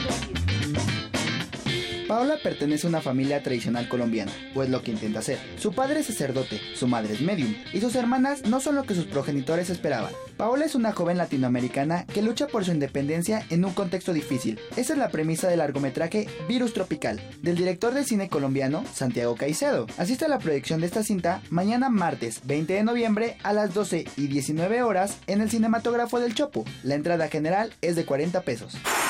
El antiguo Colegio de San Ildefonso te invita a sus visitas guiadas, donde podrás conocer la historia que cuentan los muros del recinto, cuando era un importante colegio jesuita y sede de la Escuela Nacional Preparatoria de la Universidad Nacional de México, entre 1867 y 1989, además del acervo mural realizado entre 1922 y 1940 por los más destacados artistas del muralismo mexicano, como Juan Cordero, Fernando Leal, Diego Rivera, David Alfaro Siqueiros y José Clemente Orozco, entre otros. Las visitas son todos los martes a las 11, 13, 16, 30 y 18 horas y de miércoles a domingo en punto de las 11, 13 y 16, 30 horas. Para mayor información, visita el sitio www.sanildefonso.org.mx. La UNAM y la Facultad de Derecho te invitan a la carrera nocturna Búhos, que se llevará a cabo el próximo 24 de noviembre a las 19 horas en el Estadio Olímpico Universitario. Puedes participar en las categorías de 10, 5 y 2.5 kilómetros de la rama femenil y varonil. Tienes hasta el 24 de noviembre para inscribirte. Para mayores informes, ingresa al sitio www.derecho.unam.mx diagonal carrera-medio atlética. Bien, pues gracias a nuestros compañeros que nos presentan en la sección de hoy y mañana en la UNAM las actividades a las que los invitamos o les sugerimos también algunas, algunos temas, algunos programas de radio de televisión. Son las dos de la tarde con seis minutos. Gracias a quienes están presentes en nuestras redes sociales en arroba PrismaRU, en PrismaRU en Facebook o a través del teléfono 5536-4339. Gracias a Mónica de Aguilar, El Zarco, David eh, también nos escribe Mezcales que nos dice, ¿va a haber pronto presentación del libro? Bueno, ahorita esperamos que nos conteste José Manuel Cuellar. Ya hubo presentación, pero pues quizás en puerta pueda haber alguna otra. Así que pues aquí estamos en espera de su, de su respuesta. Silvia Vargas también nos escribe por aquí. Eh, Mezcales y Mercedes de la Vega, también Miriam Díaz Contreras Miriam Díaz Contreras, ¿por dónde anda Emi? Que está sonando aquí el teléfono. Por aquí en un momento más les contestan que está, me imagino que fue rapidísimo a el llamado de la naturaleza, pero en un momento más eh, ya podemos estar ahí atentos al teléfono. Más 52, Efren, desde ese punto de vista filosófico, ¿qué tanto la revolución fue revolución, fue ruptura? Muchos saludos. Bueno, qué lástima que no vi tu comentario antes, más 52, Efren, pero aquí le copias en el Twitter a José Manuel Cuellar Moreno, a arroba JM Cuellar M, que quizás, pues, como él dijo, vamos a seguir la, la discusión y la plática a través de, de Twitter. La CIRTA MG también, José Francisco Rosas Parra, que nos dice excelente libro en donde para, en donde para algunos que conocíamos ciertas cosas de manera superficial, nos abre un poco más la visión, además nos invita a investigar más. Saludos desde Tecolotlán. Pues muchos saludos, José Francisco, qué bueno que nos escuchas desde allá, desde Tecolotlán, Jalisco. Te mandamos un saludo y a todas las personas de allá que nos pudieran estar escuchando. Pues sí, un libro interesante que nos, nos deja con muchas reflexiones, con muchas inquietudes para seguir investigando. Eh, la revolución inconclusa, porque es inconclusa esta filosofía también de Emilio Uranga detrás de todo esto del PRI. Además, una mente brillante, como decíamos hace un momento, eh, una mente prodigiosa que estaba detrás de muchas situaciones, discursos y sobre todo pues de la ideología que se pudiera manejar dentro del partido del PRI en aquellos años. Gracias José Francisco por tu comentario. Román Becerril eh, mm, también nos escribe aquí Irena Nava. Muchas gracias. Eh, Román Becerril, ya comentamos. Eh, José Manuel Cuellar, que es el autor que en, hace unos minutos nos acompañó. Eh, también nos dice aquí Miguel Barbosa dónde puedo conseguir las cápsulas. A ver a qué cápsula se refiere. Em, esta que posteamos también, investigadores de la UNAM desarrollaron un híbrido de dos especies de chayotes silvestres. Bueno, muchas de estas informaciones las tomamos pues del Twitter de UNAM MX o de su Facebook o la información también que surge de Gaceta, así que también se puede se puede consultar a través de estas vías. Miguel Barbosa, muchas muchas gracias. Eh, Universo Museo, Museo Alejandro Arroyo Santana y todas las personas que se vayan uniendo con nosotros a este espacio. Bueno, y en la información nacional que queremos compartir con ustedes este día, colectivos indígenas desaprueban el tren Maya. El próximo fin de semana se llevará a cabo esta consulta sobre el tren Maya y otras y otros proyectos que también estarán en la boleta. Son 10 diez, eh, consultas, digamos, en una eh, en total. Y bueno, en este caso, organizaciones y comunidades indígenas de la península de Yucatán desaprueban la consulta y la construcción del tren Maya que el próximo gobierno de Andrés Manuel López Obrador pretende realizar en el sureste mexicano. Dicen que les desagrada por cuanto que violenta los derechos indígenas de los que somos sujetos y que están consagrados en nuestra constitución política. En otro tema, eh, Olga Sánchez Cordero menciona, la senadora, que faltan elementos para conformar la Guardia Nacional, por lo que se planea que en tres años se logren reclutar 50.000 efectivos. La próxima secretaria de Gobernación destacó en lo que se refiere a las policías militar, naval, federal, que conformarán la Guardia Nacional. México está por debajo de los países de la OCDE. Asimismo, destacó que habrá una legislación y una ley orgánica para que para la operación del nuevo cuerpo de seguridad. Y bueno, en otra información también ligada a esta, ante la creación de la Guardia Nacional, se presenta un futuro incierto de los elementos de seguridad. No hay claridad en cuanto a las actividades que desarrollarán los 37 mil efectivos elementos de la Policía Federal que es el tamaño de la plantilla según los datos oficiales. Alerta Comisión Nacional de Derechos Humanos sobre gravedad de intolerancia en México. Alerta sobre la gravedad que representa la intolerancia en México, la cual se refleja en el discurso de odio, descalificaciones, criminalización y estigmatizaciones hacia quienes pertenecen eh, mayormente a grupos vulnerables, como es el propio caso de los migrantes centroamericanos que hoy recorren el país en su viaje hacia Estados Unidos. Y bueno, también sobre ello eh, opina la senadora Olga Sánchez, dice la migración de centroamericanos que atraviesan México y se instalan en la zona norte con la idea de cruzar la frontera norte representa una situación delicada, sumamente complicada para el gobierno mexicano y podría poner en riesgo la relación con Estados Unidos, advirtió la senadora Olga Sánchez Cordero. Eh, también En otra información, el gobierno de Estados Unidos cerró durante seis horas las garitas internacionales de San Isidro y Otay, ambas frontera de, eh, de, Tijuana, con la finalidad de reforzar la seguridad ante la presencia de miles de migrantes centroamericanos que buscan asilo político en ese país. Alrededor de una de la una de la madrugada de este lunes, militares estadounidenses iniciaron trabajos para colocar barricadas de concreto y concertinas en seis carriles del puerto fronterizo de San Isidro. Y bueno, pues esta nota nota pues ligada con lo nacional, lo dice el Papa Francisco, alabó la actitud del pueblo de México ante la caravana migrante que atraviesa su territorio con destino a Estados Unidos, lo reveló hoy el embajador mexicano ante la Santa Sede, Jaime del Arenal Fenoquio.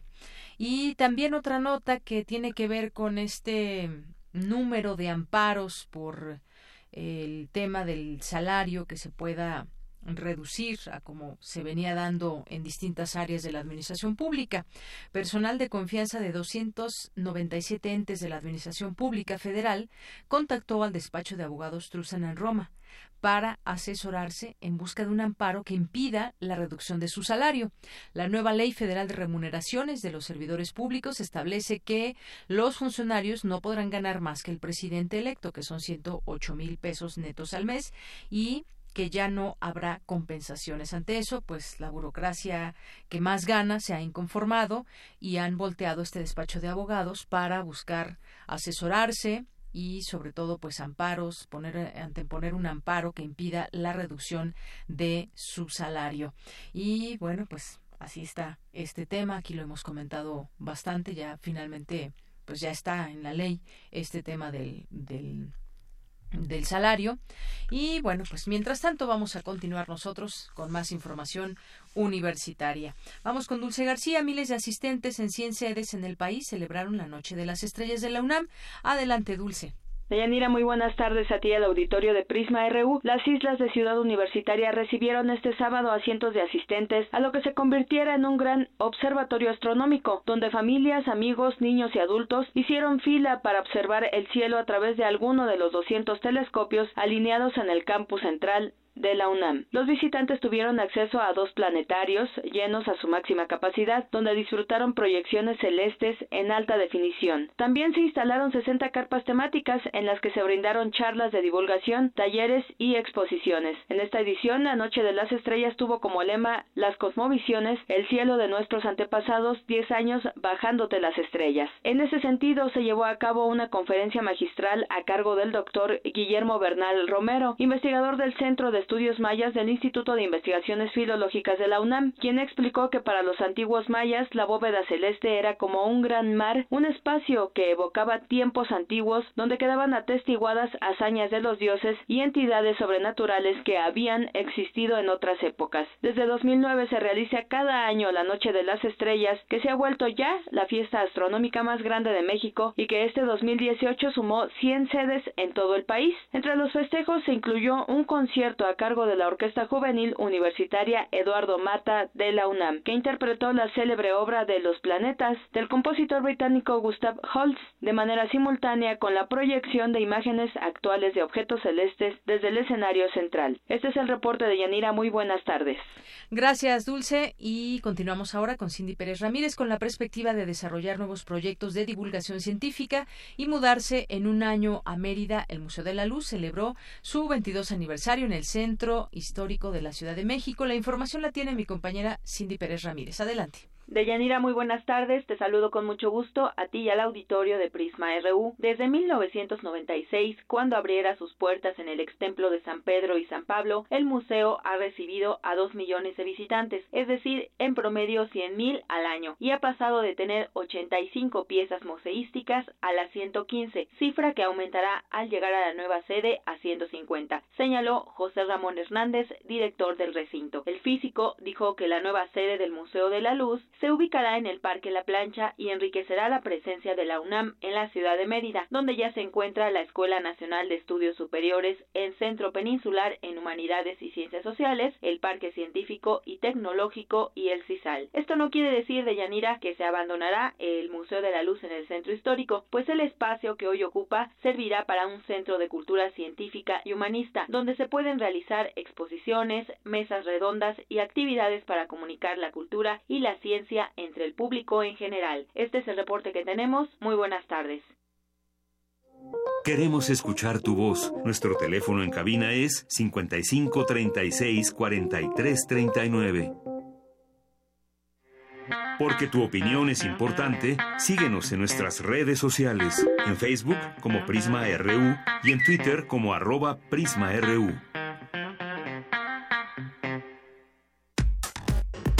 Relatamos al mundo. Relatamos al mundo. Bien, continuamos. También les había dicho al inicio del programa que tendríamos aquí a Camacho, a Daniel Camacho, que es caricaturista porque nos viene a presentar su libro Ya supérenlo, el sexenio de Peña en 100 caricaturas. No, menos, como 250. Bienvenido, Daniel Camacho. Gracias, Yanira, por estar en tu programa, por invitarme a platicar con tu auditorio de este libro que que ya está en librerías. Así es. Y bueno, pues empezaste a hacer caricaturas como mecanismo de defensa frente a tus compañeros de escuela. Y bueno, te decía hace un momento antes de entrar al aire que empezaríamos con lo que escribió Guadalupe Loaesa, que bueno, pues está dividido aquí en varios capítulos y entre ellos, entre los quienes escriben sobre ti, sobre tu trabajo, es Guadalupe Loaesa y pues desde niño te encantaba dibujar. Ya ya lo ya lo traías desde niño. Pues dibujaba a los compañeros de escuela. Al maestro. al maestro en turno. Gracias a un maestro empecé en un periódico a publicar. Mira qué buena suerte. Eh, y también caricaturas de, de, la vida pública, política y de los políticos del momento, ¿no? Así es. Algún compañero me delató con la mirada. El maestro en turno me quitó el, el cuaderno de apuntes y entre los apuntes, además de verse en una caricatura, encontró caricaturas de políticos y se llevó mi cuaderno y a la siguiente clase me dio un, un ejemplar de un, de un, periódico en el que había tres caricaturas mías y la invitación a colaborar semanalmente en ese periódico. Entonces hace, hace 28 años que, que me dedico a hacer monitos. Que comenzaste, abandonaste la carrera de leyes y te empeñaste en convertirte en un verdadero caricaturista. Realmente me titulé de abogado. no, no la abandoné, pero me dediqué siempre a la caricatura desde el, desde el año 90 y, y no, Bueno, habremos de corregir aquí ese dato. abandoné el deseo de ser abogado, de abogado. Ya, ya, ya. Y eh, bueno, una vocación, un oficio, un y un destino que tenía que tenías que atender cuanto antes. Cuando ya traes la vocación, ya traes la gana, ya traes, ya no puedes parar, pues tienes que seguirte por ese camino. Pues me divierto mucho en este trabajo. Trato de hacer reír a los lectores de lo que nos debería hacer llorar. Y la realidad es que yo disfruto mi trabajo y, y de lo que se trata es de que el, el, lector tenga un efímero momento de reflexión con una sonrisa, una mueca un, o una carcajada, depende de cuál sea el tema. Así es, fíjate que pues ahora que tuve la oportunidad de leer este este libro, eh, pues es el sexenio de Peña en todas estas caricaturas. Podemos verlo eh, en todas estas caricaturas que son 250 para ser exactos y que pues nos describen lo que ha sido o lo que fue este sexenio. Pues prácticamente ya ya terminó, eh, como lo describía eh, Carlos Fuentes Peña Nieto, un hombre de muy escasos recursos intelectuales y políticos, y tenía razón, así nos gobernó ese personaje sin recursos intelectuales y mucho menos políticos. Y bueno, aquí hay muchas situaciones. Dice aquí, por ejemplo, no en balde en el mes de abril de 2016 el presidente cayó nueve puntos, nueve puntos porcentuales en el último cuatrimestre, consiguiendo apenas el 30% de aprobación. ¿Cómo es que, pues todo lo que va pasando lo, lo, pones en caricatura, tienes que leer mucho, tienes que ver también qué está pasando, esos, esos, eh, desde esas muecas que hace el presidente, cómo se relaciona con, eh, con las demás personas, con su gabinete, cuando sale, cuando salía algún evento, sus traspiés que también de pronto tenía cuando se alejaba del guion, todo esto viene aquí reflejado. Camacho. Nos estaba regalando él a cada rato a los caricaturistas eh, temas para dibujar con sus dislates y sus eh, tropiezos eh, del lenguaje, eh, en donde pues iba siendo un país maravilloso, ¿no? Él con su con su descripción de este México que nosotros veíamos de una manera y él nos narraba de otra. Era dos, dos discursos al mismo tiempo. El que él decía, en donde inauguraba una carretera de no sé cuántos kilómetros de ancho, en el, como él lo dijo, en el estado de, de, de Lagos de Moreno, del vecino del estado de León, y yo decía, qué barbaridad, ni siquiera le hace caso a sus tarjetitas que le dan sus asesores, y cosas que nos deberían hacer eh, más que nada llorar, yo trataba de hacerlo reír al lector, ¿no? Porque fue un sexenio trágico cómico. Pero nos reíamos de todas estas desgracias que le pasaron al país. hay que tomarlo eh, desde este punto de vista de la caricatura política con mucho humor, que se trata justamente de eso.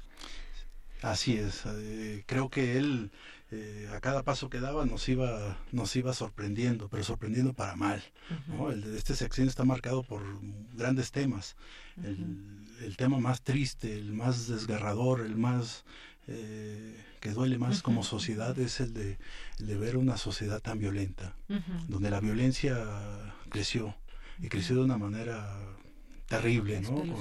Con, el, con el caso emblemático triste de la injusticia de todavía estar buscando a las madres de los 43, a sus hijos, que da tema al título, en donde quise eh, ponerlo para que se, recordarle a, a esta, al lector de que, que tuvimos un presidente eh, insensible, ¿no? Insensible a lo que estaba pasando, en donde en cada rincón del país había fosas. Pero también del otro lado, el, humor de, del mexicano de, de no darse cuenta de que somos una sociedad que permitimos esto, ¿no? Esto de la corrupción, la impunidad. Así es. Y que este sexenio estuvo marcado por grandes grandes tropiezos de Peña Nieto, pero tropiezos de nosotros como sociedad, al ver a Peña Nieto esconderse atrás de, su señora para justificar un, regalo de la Casa Blanca, o el secretario de Hacienda con su casa en Malinalco, como también nos fue regalando eh, momentos de, pena, ¿no? De pena ajena, de decir, este presidente, ¿cómo es posible que, que diga tanta barbaridad y y se ponga todos los días de pechito. Él, me hizo fácil el trabajo como caricaturista. Todos los días era, si no era un tema, era Tenías material. Decía, por favor, otra vez, otra vez voy a, voy a dibujarte. Sí, sí. Y, sus, y, los hombres del presidente que lo fueron acompañando y... y, hombres y, algunas mujeres que también retratas en tus caricaturas, Rosario Robles, así la de la PGR. Sí, sí, eh, al hablar de los hombres es un, genérico de las, las mujeres del presidente y los hombres del presidente. Así es. Oye, empieza Roberto Samarripa con este capítulo, con su permiso que ya vamos a recoger y entre las caricaturas está esta muy famosa el despeñadero, los índices altos, altísimos de la corrupción en su primer nivel, luego viene la, la inseguridad y pues la aprobación queda ahí muy alejada y bueno, va cayendo así el presidente en el despeñadero. Si se va el presidente con una patada en el trasero, él cumplió su palabra, dijo que iba a mover a México y lo movió, pero el primero de julio, ¿no? Y la gente salió y ahí está Andrés Manuel. Y, y ayer leía yo eh, los niveles de aprobación con los que se retira y, y por los suelos, ¿no? Exacto. Por los suelos y la sociedad, la sociedad tiene este libro como para para, para que quede memoria y documentar con caricaturas, con monitos, eh, todos los temas que a nosotros nos, interesan, ¿no? Desde, desde la economía y pobreza, en donde tenemos una sociedad indiferente. A mí me da tristeza ver la indiferencia ante, ante los que tienen hambre, eh, donde convive una riqueza que ofende frente a una pobreza que lastima. Y temas como el de las elecciones con un texto de Pepe Goldenberg, de José Goldenberg, eh, Gastón García Marinosi me acompaña eh, las caricaturas de Trump y Peña Nieto, ese capítulo de política exterior en donde narra de una manera muy fina la visita de, Trump a México, eh, Alejandro Zapata en el tema de educación, Jorge Javier Romero, el sainete legislativo, las relaciones entre el Congreso y, y, Peña Nieto, eh, Luis Muñoz Oliveira, el caso de la corrupción, el capítulo de corrupción, René Delgado, un texto que, que es que es de humor, de humor con datos, pero de humor este de la camarilla de y la cleptocracia que gobernó con Peña Nieto, ¿no? Los gobernadores, en donde es evidente que que muchos nos podemos quejar de lo que fue este sexenio con la administración de, Peña Nieto. Sin embargo, hubo gente que prosperó y que salió adelante, ¿no? Ahí está el caso de Borge en Quintana Roo. Eh, los también sale entre tus caricaturas. Así es, los Duarte. Los Duarte también. Eh, eh, era una familia que, que sintió y soñó con, con merecer y de, Jalapa a Londres, ¿no? Imagínate. y además, bueno, entre otras muchas cosas, creo que todo lo que hizo allá en Veracruz es, es terrible, pero ese tema de los niños que les inyectaron agua en vez de medicamento contra imperdonable. el cáncer imperdonable, No, no, no, se decía por ahí cómo se puede vivir tranquilo Así es. se llevaron a cabo estas situaciones. Y en este libro pues hay de todos los temas, para todos, los gustos, para, hasta la solidaridad de la gente con el tema de los terremotos. así es. Eh, esa, esa ola maravillosa de solidaridad que vimos con con las cadenas humanas, que a mí me sorprendió para bien, de decir, esta sociedad todavía, todavía tiene valores, todavía tiene esa, esa, esa pues esa situación de, de ayudar, esa gana eh, espontánea de, poder ayudar y, hacer algo. Y de ser eh, hermanos en, un, en una tierra tan, en un mosaico multicolor como es el pueblo de México, desde, desde el norte hasta el sur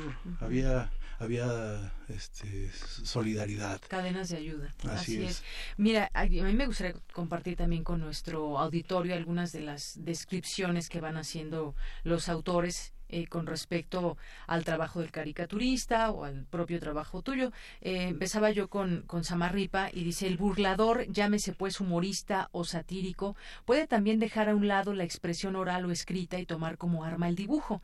El idioma literario queda a un lado y es sustituido por el lenguaje plástico que va directamente a los sentidos, conducto más eficaz, si se quiere, que el puramente auditivo, aun cuando esto depende de la calidad del dibujo en parte y en parte del espíritu espectador. Pues todo esto que podemos ver también dentro de tus de tus caricaturas. Mira, está, voy a compartir algunas porque son 250. Mira, querido Santa, esta carta que le hace Peña Nieto, que nos sigas manteniendo a flote y pues bueno, está más que hundido. no veía terreno de no veía cómo lo veía la gente, ¿no? Así es. Él sentía que tenía eh, una aprobación maravillosa cuando salió a decir a la gente ya sé que no aplauden. Exacto. Oye, este enredo que traen el queso Oaxaca entre mm, el secretario de Gobernación, Miguel Ángel Osorio Chong, y el secretario de Educación con el tema de los de los maestros en Oaxaca. ¿no? Exactamente, un, un, gran tema también que se prestó para muchas caricaturas, lo que sucedió con, con la CENTE, lo que sucedió con esta, esta reforma que fue una de las que más... Eh, eh, se le dio propaganda y publicidad que no sé no sé cuántos millones de pesos se gastaron y que pues terminó siendo pues una debilidad y vemos ahora que posiblemente se cambien muchas cosas y va a quedar muy poco de lo original que se tenía pensado de esta reforma educativa. Así es, en donde cuando ya se empieza a salir la letra chiquita se ve todo el despilfarro que se dio en imagen de esa gran reforma y y esa gran reforma que, que, no, que no lo era realmente en el tema de calidad educativa, ¿no? Así es. Esperemos que ahora, ahora con, con los que llegan, los nuevos, este, no nos desilusionen. Pero alguien dijo, que fue Gómez Morín, que no haya ilusos para que no haya desilusionados. Así es, y bueno, ya también seguiremos su trabajo en caricaturas del nuevo gobierno. Así es. Pero bueno, eso ya será otro tema y quizás hasta también tengas un, un libro de los próximos, al terminar el próximo sexenio. Oye, coincido con Samarripa que dice, Camacho, aunque no se lo proponga, hace pensar y hace reír, provoca reflexión y emoción, enoja y divierte, dibuja y plancha, cuenta y canta, dice y mucho. Sus trazos son necesarios ahora más que nunca urgentes. Y como les decíamos, una caricatura puede decir más que, más que un texto de mil palabras, Camacho. Pues eh, la idea, yo en un país de no lectores, a mí me gustaría que no fuéramos tan tan tan seguidos los caricaturistas y más los ensayos y los periodistas opinando en la prensa escrita, pero ya como que estamos este estamos ya en, otra temporada, ¿no? En la que los los caricaturistas tratamos de, resumir los grandes temas con, con esta crítica que yo espero eh, sea eh, leída por, por cada vez más lectores. Sí, o acompañar las, las caricaturas con, con los textos, nos podemos eh, leerlo y entender también muy bien esas caricaturas. Mira, hay otro, otro de los capítulos, El sexenio del crecimiento fallido, por Enrique Provencio. Y está aquí en una de las caricaturas, pues un empresario, la gente del dinero, está leyendo un periódico, muchas manos ahí se ven junto al periódico que están pidiendo limosna y dice el titular 53.3 millones de pobres, dice el Coneval. Y él en su cabeza se imagina, ni los veo ni los oigo. Algo que pasa pues muy seguido entre la clase o entre quienes mm, entre quienes manejan el dinero.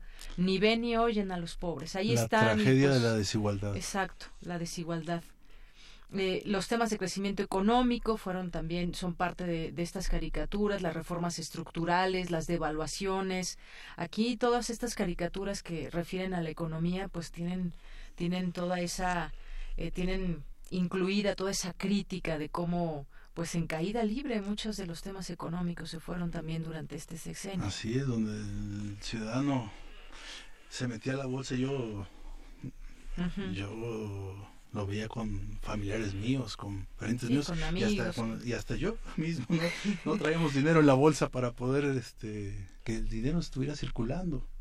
Los grandes datos de la economía eh, estaban en los pizarrones y en, y en en las cifras de la macroeconomía, pero la realidad es que el ciudadano traía, traía una preocupación de llegar a fin de mes. Claro, y además, eh, bueno, pues en los discursos veíamos que el pues la idea era que le iba a ir bien a México.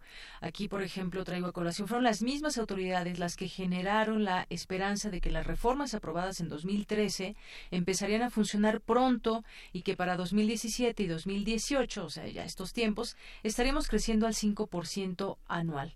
Pero no lo creyeron ni los expertos del sector privado, como los llama el Banco de México, y vemos una realidad que no era como la pintaban y vemos, al contrario, vimos gasolina la, eh, los precios subiendo, la luz y muchas cosas de las que la gente común y corriente como nosotros pues podemos hablar de ello, cómo se han incrementado los recibos, por ejemplo, de los ah, servicios básicos. Así es. Oye, hiciste una gran lectura del libro.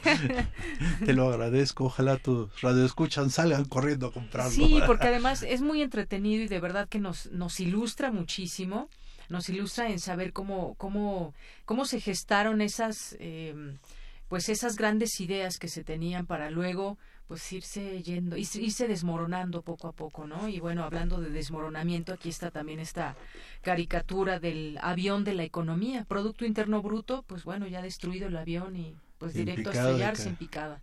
Cayendo. Así es. Y cayendo, así es. Y cayendo. Mira, también está el sainete legislativo desde la Gallola, Jorge Javier Romero Vadillo, que, pues bueno, empieza diciendo a los mexicanos el Congreso siempre les ha parecido un teatro burlesco, una representación de, humor involuntario, y los caricaturistas han sido mucho mejores que los sesudos analistas para representar la visión popular de lo que ocurre en las cámaras y de su relación con el Ejecutivo. Y aquí, pues también lo retratas muy bien, esa relación que ha habido con el, con el, con las cámaras, por ejemplo, ¿no? Sí, todos este, este, estos años en donde el trabajo se, se trataba en una mesa en Los Pinos, ¿no? el, Pacto por México. Eh, y que de qué nos sirvió al, final del sexenio, ¿no? Las grandes reformas fueron mitos geniales. Y uno de tus, uno de tus eh, de tus retratados aquí en las caricaturas, pues es Romero de Champs, cuando hablamos también de todo este tema de, pues de los sindicatos, de de los diputados, ¿no? Ahí como... El combate a la corrupción. El combate a la corrupción, exactamente. Y bueno, pues también el Pacto por México, que decías que era, según sus apologetas, el acuerdo entre las fuerzas políticas responsables, las que no ocupaban calles ni eran revoltosas, sino las que querían el bien del país.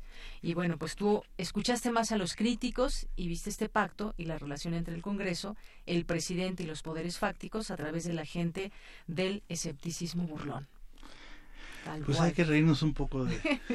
de todas nuestras desgracias, oye. De todo lo, lo que estábamos viendo día a día. Es Este librito es, lo digo así con, con cariño. Con mucho cariño. Para que, para que el, lector se, se dé una idea no nada más de lo que de lo que se platicaba en las mesas mm, académicas sino a manera de, de humor. Claro. Oye, Casa Tomada de Guillermo Fadanelli, que, que dedica aquí su capítulo para hablar de la inseguridad. Un gran literato, Guillermo Fadanelli, hablando sobre el tema de la inseguridad, la Casa Tomada. y tomando él aquel cuento maravilloso de Julio Cortázar, eh, digo, no lo he platicado con él, pero yo cuando lo leí el texto dije, eh, él hizo una interpretación en México maravillosa con un título que yo traía en, mi, disco duro de ese cuento genial de Julio Cortázar y cuando leo su texto digo, wow, es un, qué bueno que lo invité a escribir, es un gran escritor y me acompañó en el tema de la inseguridad.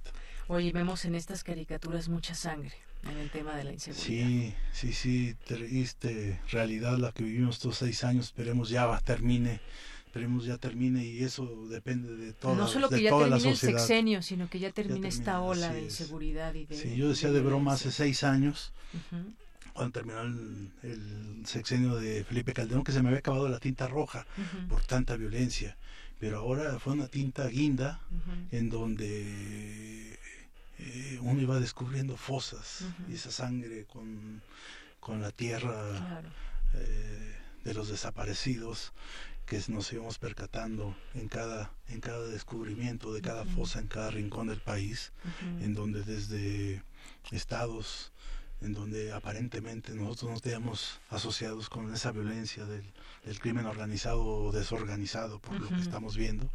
Eh, descubríamos fosas en Irapuato, en cualquier rincón del país. Y, y sí, la sangre, la sangre está en algunos cartones, en los cartones del capítulo de, de la inseguridad y la violencia. Así es. Oye, un dato también que acompaña a esas caricaturas y que escribe Fadanelli. En el mundo, solo 20% de las naciones presentan más muertes violentas que en México. Ayotzinapa es el caso más atroz porque el episodio en sí mismo es una caricatura y representación siniestra de la ausencia de seguridad pública, por ejemplo, ¿no? Y aquí, pues vemos también muy lo que pasó en Ayotzinapa, por ejemplo, carpetazo, ¿no? Y aquí está el eh, quien estaba al frente de la PGR queriendo esconderlo queriendo esconder todo pues con su este verdad histórica no así es. Bueno tenemos aquí también más y su eh, frase nefasta que insensible de ya me cansé no oye también pues recordar em, más caricaturas que en el sexenio de Felipe Calderón salieron no Dice Daniel Camacho, haya sido como haya sido, que fue otro de los, de los textos, y también, pues aquí, eh, en esto de los carpetazos y el tema también de la, eh, de la justicia, pues el Bester Gordillo también es parte de tus caricaturas. Que ya está otra vez por ahí queriendo retomar el control de su sindicato. Sí, Digo de su sindicato porque parece broma, pero parece su sindicato. Parece que es su sindicato, no de los trabajadores, ¿no? Así es. Oye, decías de René Delgado, políticos fritos y en su tinta. Dice, atrapar a un político en la actitud que mejor lo describe es difícil atrapar a su, eh, en su justa dimensión al personaje estelar de su representación y transformarlo en caricatura lo es más todavía. Es una ardua tarea también. Hay que, hay que reconocerlo cuando pues híjole, yo me pongo a pensar en algún momento cuando trabajas en algún medio y demás tienes que entregar, pues no sé, un trabajo diario de todo lo que hay, cómo lo representas y que sea también muy explícito, que lo pueda entender cualquier persona que vea tu caricatura. Bueno, este sexenio estuvo muy fácil con Peña Nieto, eh, conforme como Pinocchio, como Pinocho, yo le fui creciendo el copete para que la gente... Sí, este, lo, dibujas de copete muy alto. Lo fuera distinguiendo cada vez más fácil. Así es. Oye, me encanta también esta caricatura cuando vino el Papa, viajar de Mosca y allí están subidos, a ver, ayúdame, está el, el cardenal, está Osorio Chong, está el de Chiapas, ¿no? es este Chiapas, Mancera, Ángel Velasco Cuello. Ángel el que fue gobernador de Guerrero. Así es, todos se querían colgar, todos se querían colgar ahí del Papa Móvil. Del Papa Móvil. Sí, y bueno, mira, también está aquí el verdadero triunfo de Trump, que ya nos decías un poco Gastón García Marinozzi, que pues eh, en este tema de Trump también te la puso fácil Trump, ¿no?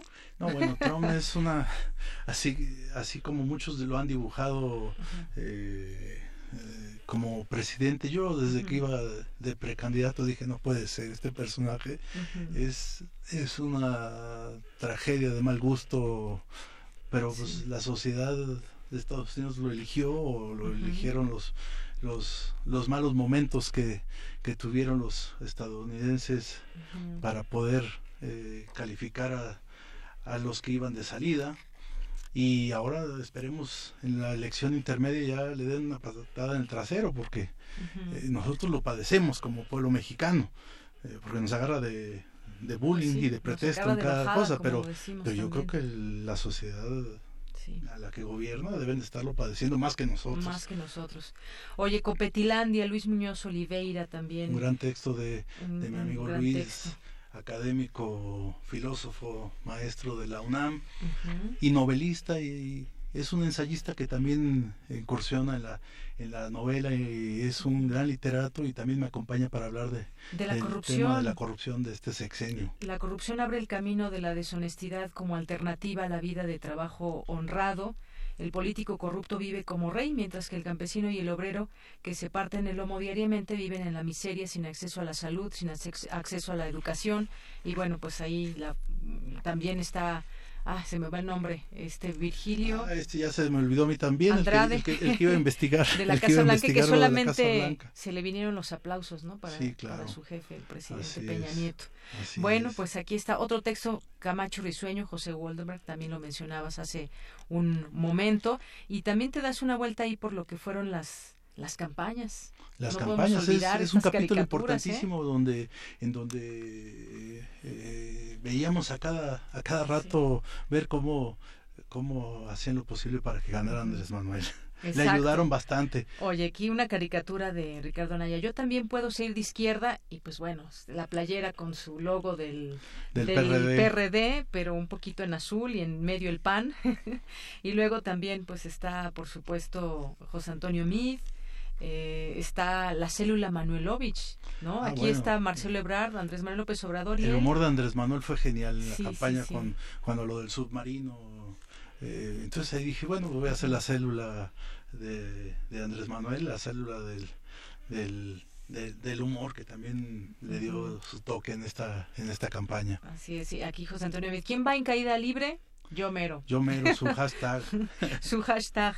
Y bueno, aquí estaba este, esta parte también de las elecciones me gustó muchísimo. Están ahí traje nuevo, trapos viejos, que también ahí eh, el malestar que había en la campaña de López Obrador cuando, incluyó a Napoleón Gómez Urrutia, con el tema de la maestra Elvester Gordillo.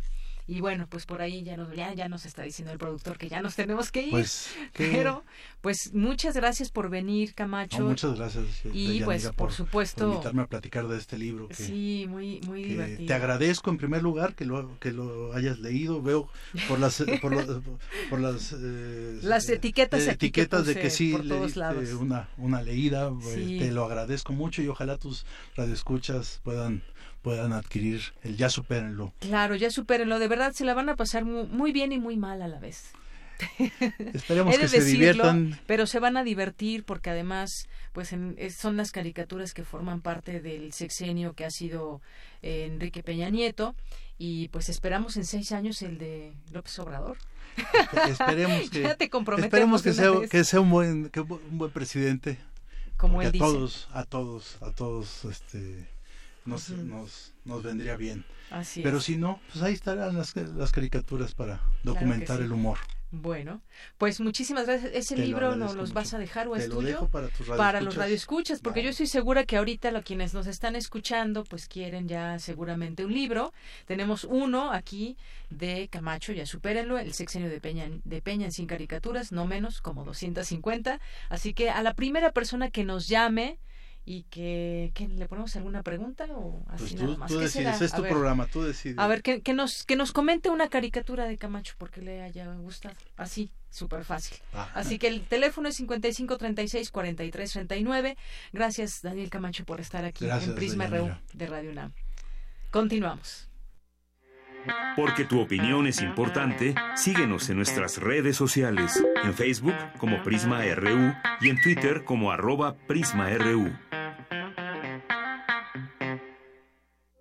Queremos escuchar tu voz. Nuestro teléfono en cabina es 55 36 43 39. Internacional RU.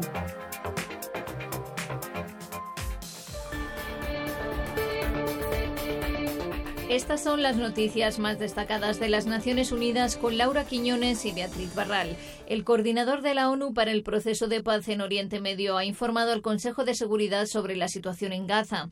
Ha dicho que se ha logrado una precaria restauración de la calma, pero que todos debemos trabajar para que se mantenga. Nikolai Maladenov ha explicado que la fragilidad de la situación subraya la urgencia de cambiar las dinámicas en el terreno y abordar los asuntos políticos subyacentes. Dos millones de palestinos en Gaza no pueden ser retenidos como rehenes del fanfarroneo y los riesgos políticos. Sus vidas importan y se merecen un liderazgo real que aborde los verdaderos problemas de Gaza. El último brote de violencia ocurrió mientras la ONU y sus socios trabajan para aliviar la crisis humanitaria y económica de Gaza y para lograr un espacio para las negociaciones intrapalestinas lideradas por Egipto.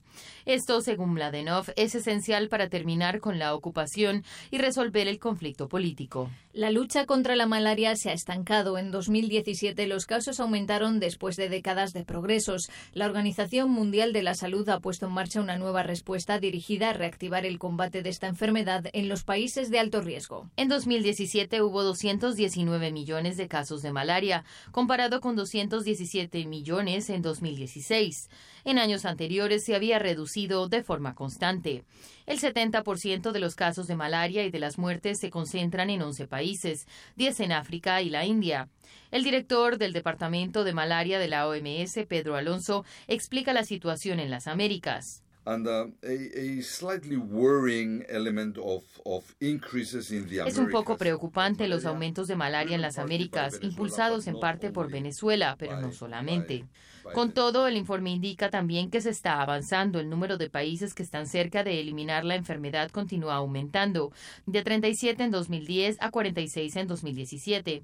En 2018, la OMS certificó que ya no hay paludismo en el Paraguay, que se convierte en el primer país de las Américas en lograrlo en los últimos 45 años. La Organización Panamericana de la Salud ha lanzado una aplicación para móviles para facilitar la implementación en América Latina de la píldora que previene el VIH. Cada año hay 120.000 nuevos casos de VIH en América Latina y el Caribe, y el 64% de ellos se da entre hombres que tienen relaciones sexuales con otros hombres, trabajadoras sexuales y mujeres trans. La profilaxis preexposición o PrEP, por sus siglas en inglés, es un recurso muy efectivo para prevenir la infección por VIH. El uso diario de este medicamento reduce hasta el 90% el riesgo de contraer el VIH en personas no infectadas. Y un 80% de los niños iraquíes sufren violencia en su casa o en la escuela, según un informe de UNICEF. El estudio sobre bienestar infantil en Irak, publicado hoy, también señala que mientras casi todos los niños o el 92% se inscriben en escuelas de educación primaria, solo la mitad de los más pobres la completan. Estas fueron las noticias más destacadas de las Naciones Unidas. Porque tu opinión es importante, síguenos en nuestras redes sociales, en Facebook como Prisma RU y en Twitter como arroba PrismaRU.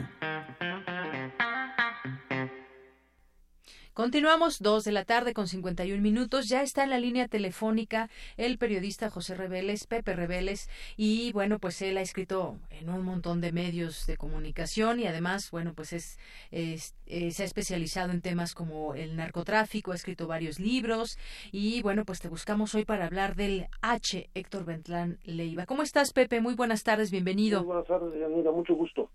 Bueno, pues Héctor Beltrán Leiva, conocido como el H, identificado como uno de los líderes del cártel de los Beltrán Leiva, murió la tarde de este domingo tras sufrir un infarto en prisión, es lo que dijo la Secretaría de Gobernación a través de un comunicado, eh, Pepe. Y bueno, pues había estado en la cárcel ya algunos años, pero ¿quién era Héctor Beltrán Leiva y qué posibles reacomodos o no puede haber en este tema de los cárteles? Bueno, Héctor, eh, quien fue capturado hace cuatro años allá en San Miguel de Allende, se mostraba como un empresario próspero, no, no tenía el aspecto de un, de un capo rural, siempre elegante, eh, tenía buena conversación, era, era, capaz de negociar, era un individuo inteligente y moderado, pero muy diferente a sus hermanos, él heredó el, el, grupo mm, traficante de su hermano Arturo Beltrán, que fue liquidado por la Marina, eh, directamente asesinado en su condominio de, de Cuernavaca en 16 de diciembre de 2009. Otro hermano, que es Alfredo, está en Estados Unidos, en Mochomo, Alfredo Beltrán le iba alias el Mochomo, condenado a cadena perpetua y va a ser uno de los hombres clave en la pues en el hundimiento vamos a decirlo así del caso de Chapo Guzmán. O sea va, a testificar en su contra. Y está mm, eh, además de Arturo Héctor eh, Alfredo eh, está en prisión también Carlos es otro de los hermanos fueron seis seis hermanos y estos cuatro están vamos a decir como utiliza la palabra del gobierno, están inhabilitados. Entonces, este, quedaron dos, eh, que son nada más eh, Mario y Amberto, que no se sabe de ellos, que para que yo no sé qué pasó con ellos, pero mm, tenían una familia de seis hombres y tres mujeres. Oye, Pepe, y pues él había insistido en varias ocasiones en que no era ese gran capo que Estados Unidos pedía para eh, extradición, eh, y pues bueno, sabemos que eran pues, varios hermanos, como bien nos estás platicando, que se dedicaban a estas actividades, que en algún momento rompen con el cártel del Chapo Guzmán, el cártel de Sinaloa.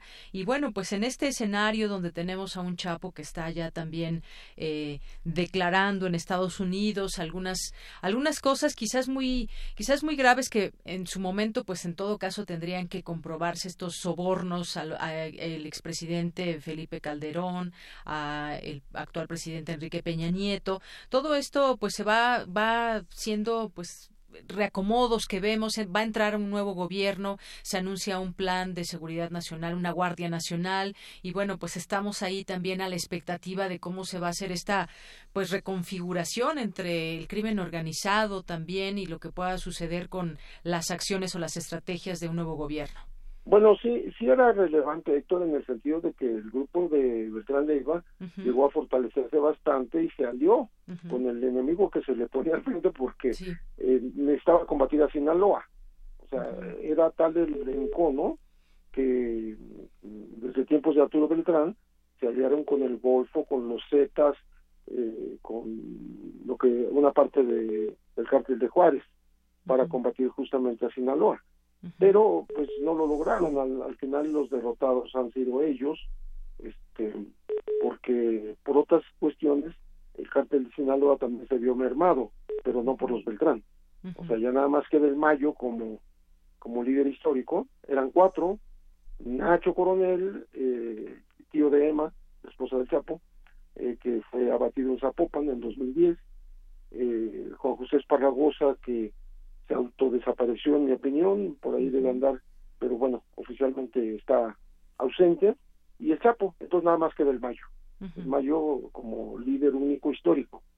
Claro que requieren disputar el, la hegemonía y el liderazgo, pues los hijos del Chapo, los Chapitos, que son Iván, este, y, Iván Archibaldo, Alfredo y Ovidio. Sí. Eh, eh, pues ahí hay una disputa que no, no ha llegado a más sangre, pero está latente, ¿no? Y está un hermano del Chapo, el Guano, que también quiere, quiere liderar el, grupo. O sea, se sienten con derecho de sangre a heredar el, la dirección del cártel de Sinaloa. Pero eso no lo está permitiendo el Mayo Zambada. Así es.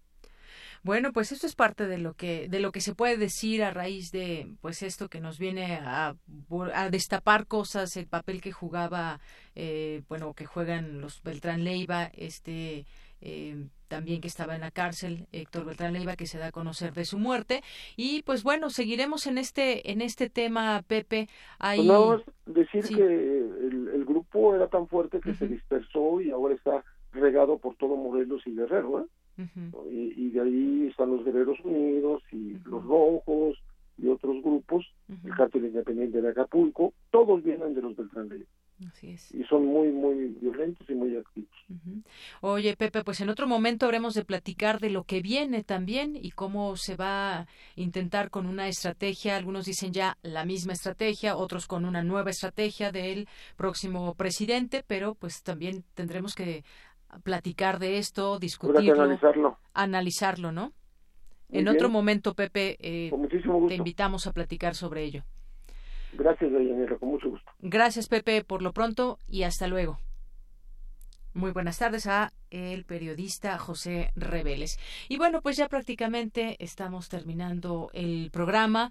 Hoy, por supuesto, nos faltó Otto y nos faltó eh, Montserrat Muñoz. Ya los tendremos por aquí el próximo lunes. Les mandamos muchos saludos. Hay un tema que dejaré en la mesa porque creo que también pues seguiremos discutiendo. No sé si ya se dieron cuenta quienes viven aquí en la Ciudad de México, sobre todo en algunas zonas, pues cómo han eh, se han generado ahora pues un montón de de mm, ideas para el transporte sustentable y demás y están algunas bicicletas como V-Bike y ahora los scooters incluso también motocicletas. Este crecimiento de medios de transporte en la capital a través de diversas aplicaciones porque así funcionan ya son parte de la nueva de las nuevas tecnologías y se habla de que han rebasado a la autoridad. Hoy en día es común observar gente, sobre todo en Reforma, no sé si han dado cuenta, bicicletas, eh, bicicletas compartidas, eh, los famosos scooters de distintas marcas también, hay distintas aplicaciones con distintos costos también, hay quienes cobran, cobran dos pesos el minuto o un peso el minuto y bueno, pues especialistas, usuarios dicen que estos nuevos sistemas son una buena opción para hacer viajes cortos a precios accesibles, pero será la administración próxima al frente de Claudia Sheinbaum la que decida su destino y cómo van a operar. Los estamos viendo ahora ya a final de esta administración eh, y bueno, pues veremos qué papel juegan en la siguiente y sobre todo que estén regulados porque para las aplicaciones y utilizar todos estos elementos o estos transportes, pues también tiene que ver mucho el tema de la seguridad por todos los datos que meten los usuarios. Pero, y además, bueno, su uso es, es un riesgo también estar en la calle y sobre todo si no se respetan todos los lineamientos que hay, los términos en que se manejan todas estas eh, aplicaciones. Bien, pues con esto llegamos al final de esta emisión. Muchísimas gracias a todos ustedes por estar ahí detrás de su radio escuchándonos. ¿Ya se llevaron el libro? ¿Quién se lo llevó? ¿Tienen por ahí el nombre? Eh, bueno, en un momentito más les decimos, ya se llevaron el libro de Camacho, ya supérenlo. Y bueno, pues agradecemos que hayan estado pendientes y atentos a este, a este espacio. Nos escuchamos mañana. Soy de Yanira Morán, gracias a todo el equipo, a Emiliana, a Rodrigo, a Jesús, no, Jesús no, eh, siempre se me viene el Andrew y Andrés, Andrés que nos acompaña aquí, a Juan Carlos de aquel lado, a Tamara que estuvo aquí, a Cindy, a Dulce, a todos ustedes que nos acompañan y bueno, pues mañana ya todo el equipo completo aquí. Nos despedimos, hasta mañana, buenas tardes, buen provecho.